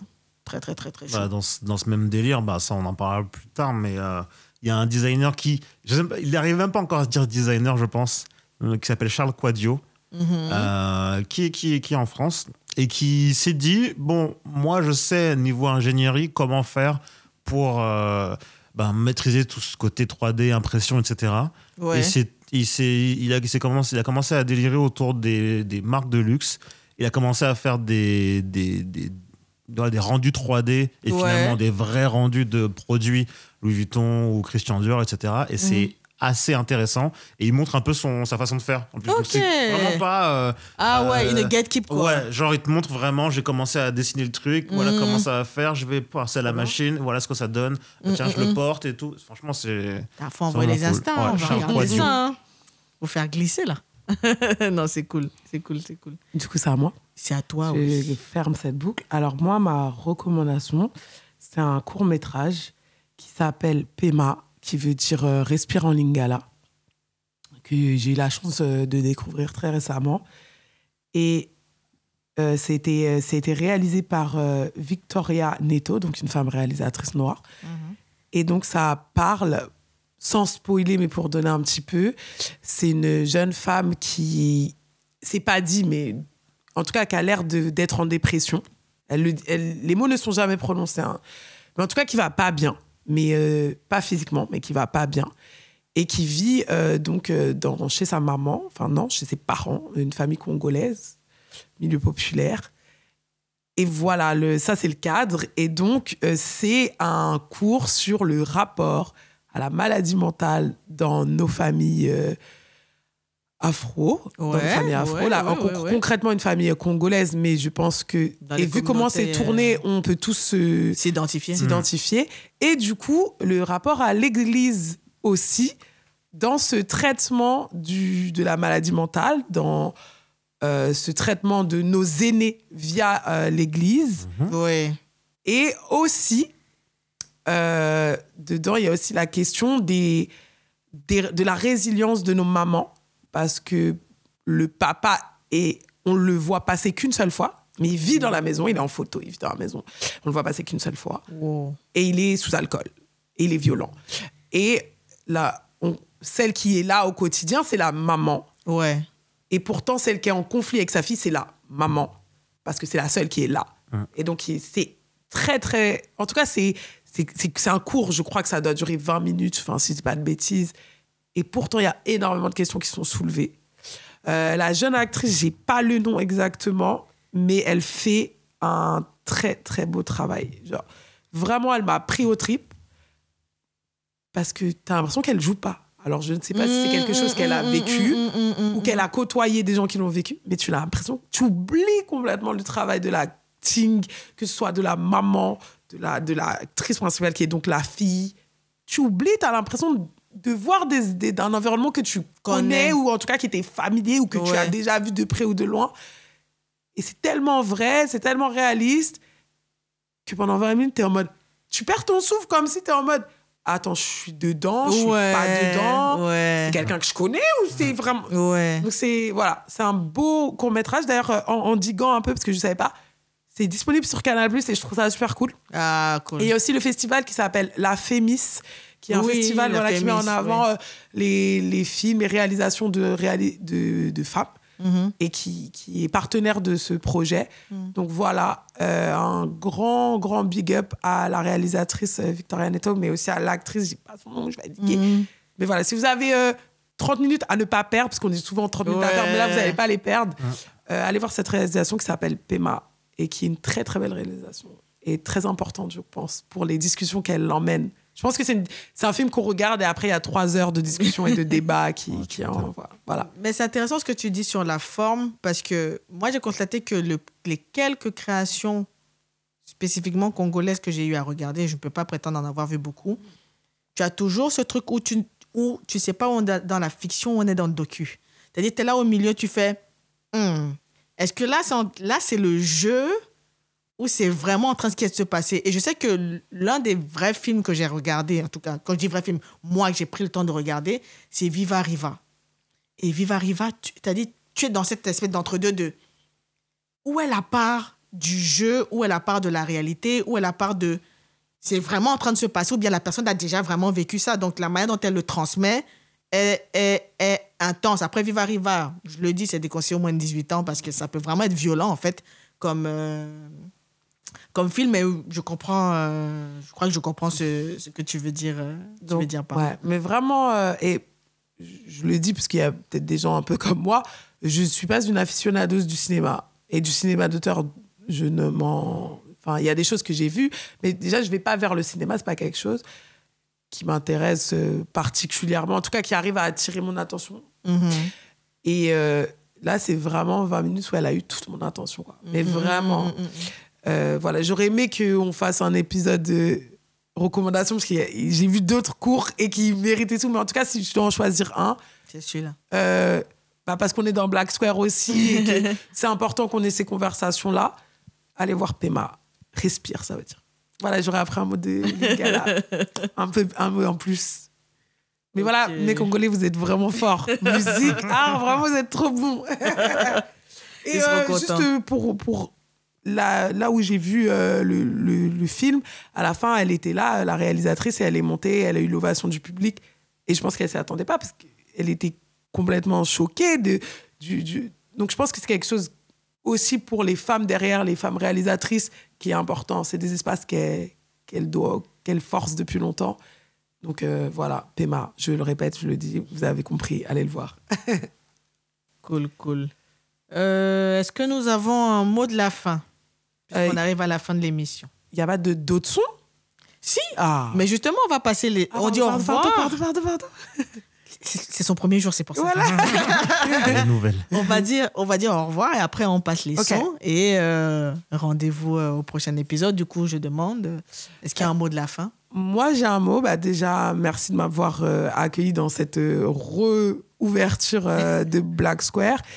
Et euh, par rapport à tout ce qu'on a dit, j'ai juste vraiment envie de croire qu'on peut être une équipe. Comme vous mettez qui vous voulez, mais j'ai envie de croire qu'on peut créer nos qu'on peut créer nos équipes. J'ai pas envie de croire, j'y crois. C'est ce qui, me- en tout cas moi, c'est ce qui me tient. Ce qui me tient et ce qui me donne envie, ce qui me motive, ce qui me challenge, c'est mes équipes. Peu importe le terme que vous les donnez à, à ouais. ce que ce que derrière équipe. Mais voilà, donc construisez vos équipes, construisez vos cercles et euh, allez-y quoi. Allez-y à fond, allez-y avec euh, qui vous voulez, mais allez-y. Prenez euh, votre chaise Quechua et placez-la où vous voulez. Prenez votre chaise de designer, placez-la où vous voulez. Toujours, toujours, c'est important. Voilà, c'est pour ça. ça. Choisissez vos chaises, celle C'est- lequel vous êtes confortable et placez-la où vous voulez avec vos équipes. Voilà, c'est mon mot. Nice. Et toi? Mon mot de la fin, c'est rester concentré. C'est aussi important. c'est aussi important. Restez concentré. Et soyez digne. Hein, on peut rajouter, soyez digne. Restez concentré. ne vous laissez pas distraire. Pensez bien vos priorités parce que tout peut basculer assez rapidement.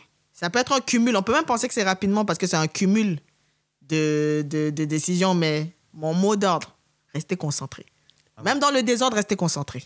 Ah bah du coup, je finirai, Ouais. je rebondirai sur ce que tu as dit. C'est surtout aussi que tout ça, quel que soit le projet, quel que soit votre but, etc., c'est jamais un sprint. C'est toujours un Mmh, marathon mmh, parce mmh, qu'en mmh. fait, ça prend du temps. Et c'est là qu'il faut pas lâcher. C'est au moment où ça commence, vous vous dites, ah, c'est long quand même. Non, c'est là qu'il faut continuer en fait. C'est ça. C'est un truc que j'essaie de m'appliquer cette année en tout cas. C'était qui qui disait la vie, c'est pas un sprint, mais une course de fond? Je me focalise pas sur les histoires de meufs, immortalise pas ces histoires de cité de keufs. Pardon, voilà, désolé. Faut retrouver ça hein, parce que tu t'es lancé. mais ça, c'est mystique, mystique à mente. Voilà, c'est mystique. Donc, Moi, moi, Ah ouais, je, je pense qu'on pourrait ajouter, rest- tu disais rester concentré et travailler votre cardio. hein. Mm. Travailler votre cardio parce que Vos appuis. les poumons là, il en faut. Hein. Pas se faire crosser par la vie. Et mettez du zouk aussi un peu dans vos playlists. Ah, c'est très, important. Très, très, très important. Les aiglons, les trucs, les trucs, on tout ce que vous a vous voulez. fait un package pour euh, le sac à dos de l'année, on l'a rempli. C'est ça, c'est ça. Et du coup, là, dans l'idée, prenez soin de vous, faites attention à vous. Inch'Allah, on se retrouve le mois prochain avec encore plus d'idées, encore plus de vibes, encore plus de goût, etc. Et euh, on va vous laisser avec euh, le deuxième crush musical de Samuel et mon deuxième crush musical. Pour Samuel, c'est Doshi en fait avec Cizé sur le remix du morceau Persuasive. Et moi, c'est Do What I Like de Kazian. Ciao Bye. She's so persuasive, that marijuana. She's so flirtatious. How does it feel to be so persuasive? That marijuana. She's so flirtatious. How Keep does it feel to be you? Feel like the feeling of a suppress. Feel like I feel like I got no breath. Feel like I feel like I need it. Rest. It's the season I should let go. And that's the reason I'm a more. Feel it's the season I should fly. So low. I'm so sedated. And she's so persuasive. This isolation. So sweet you could taste it. Big,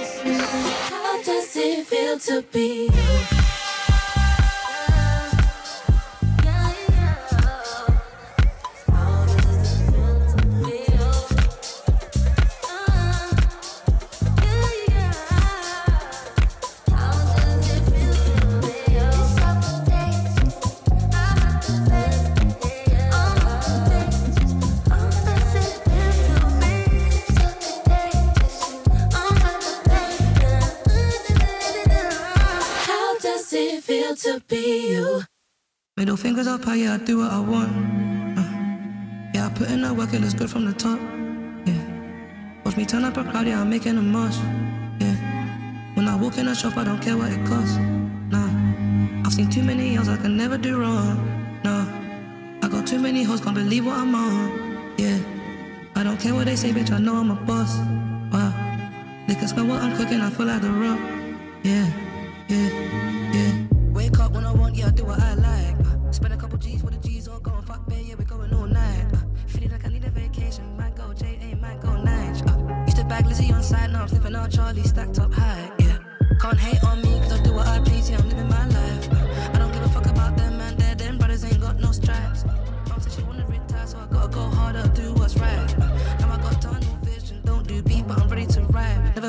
Yeah, I put up a fight. Yeah, I put up a fight. Got no fear, you can see in my eye. I'm a star, bitch, I'm one of a kind. In the gym, I got ladders to climb. Yeah, filling up backs with bossy, I'm high.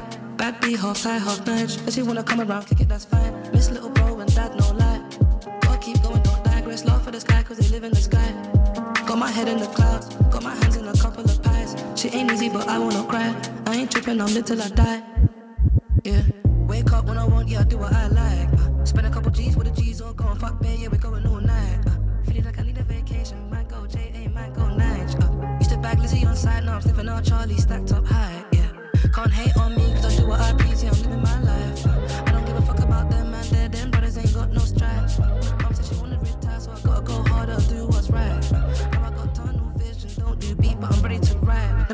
Yeah, I put up a fight.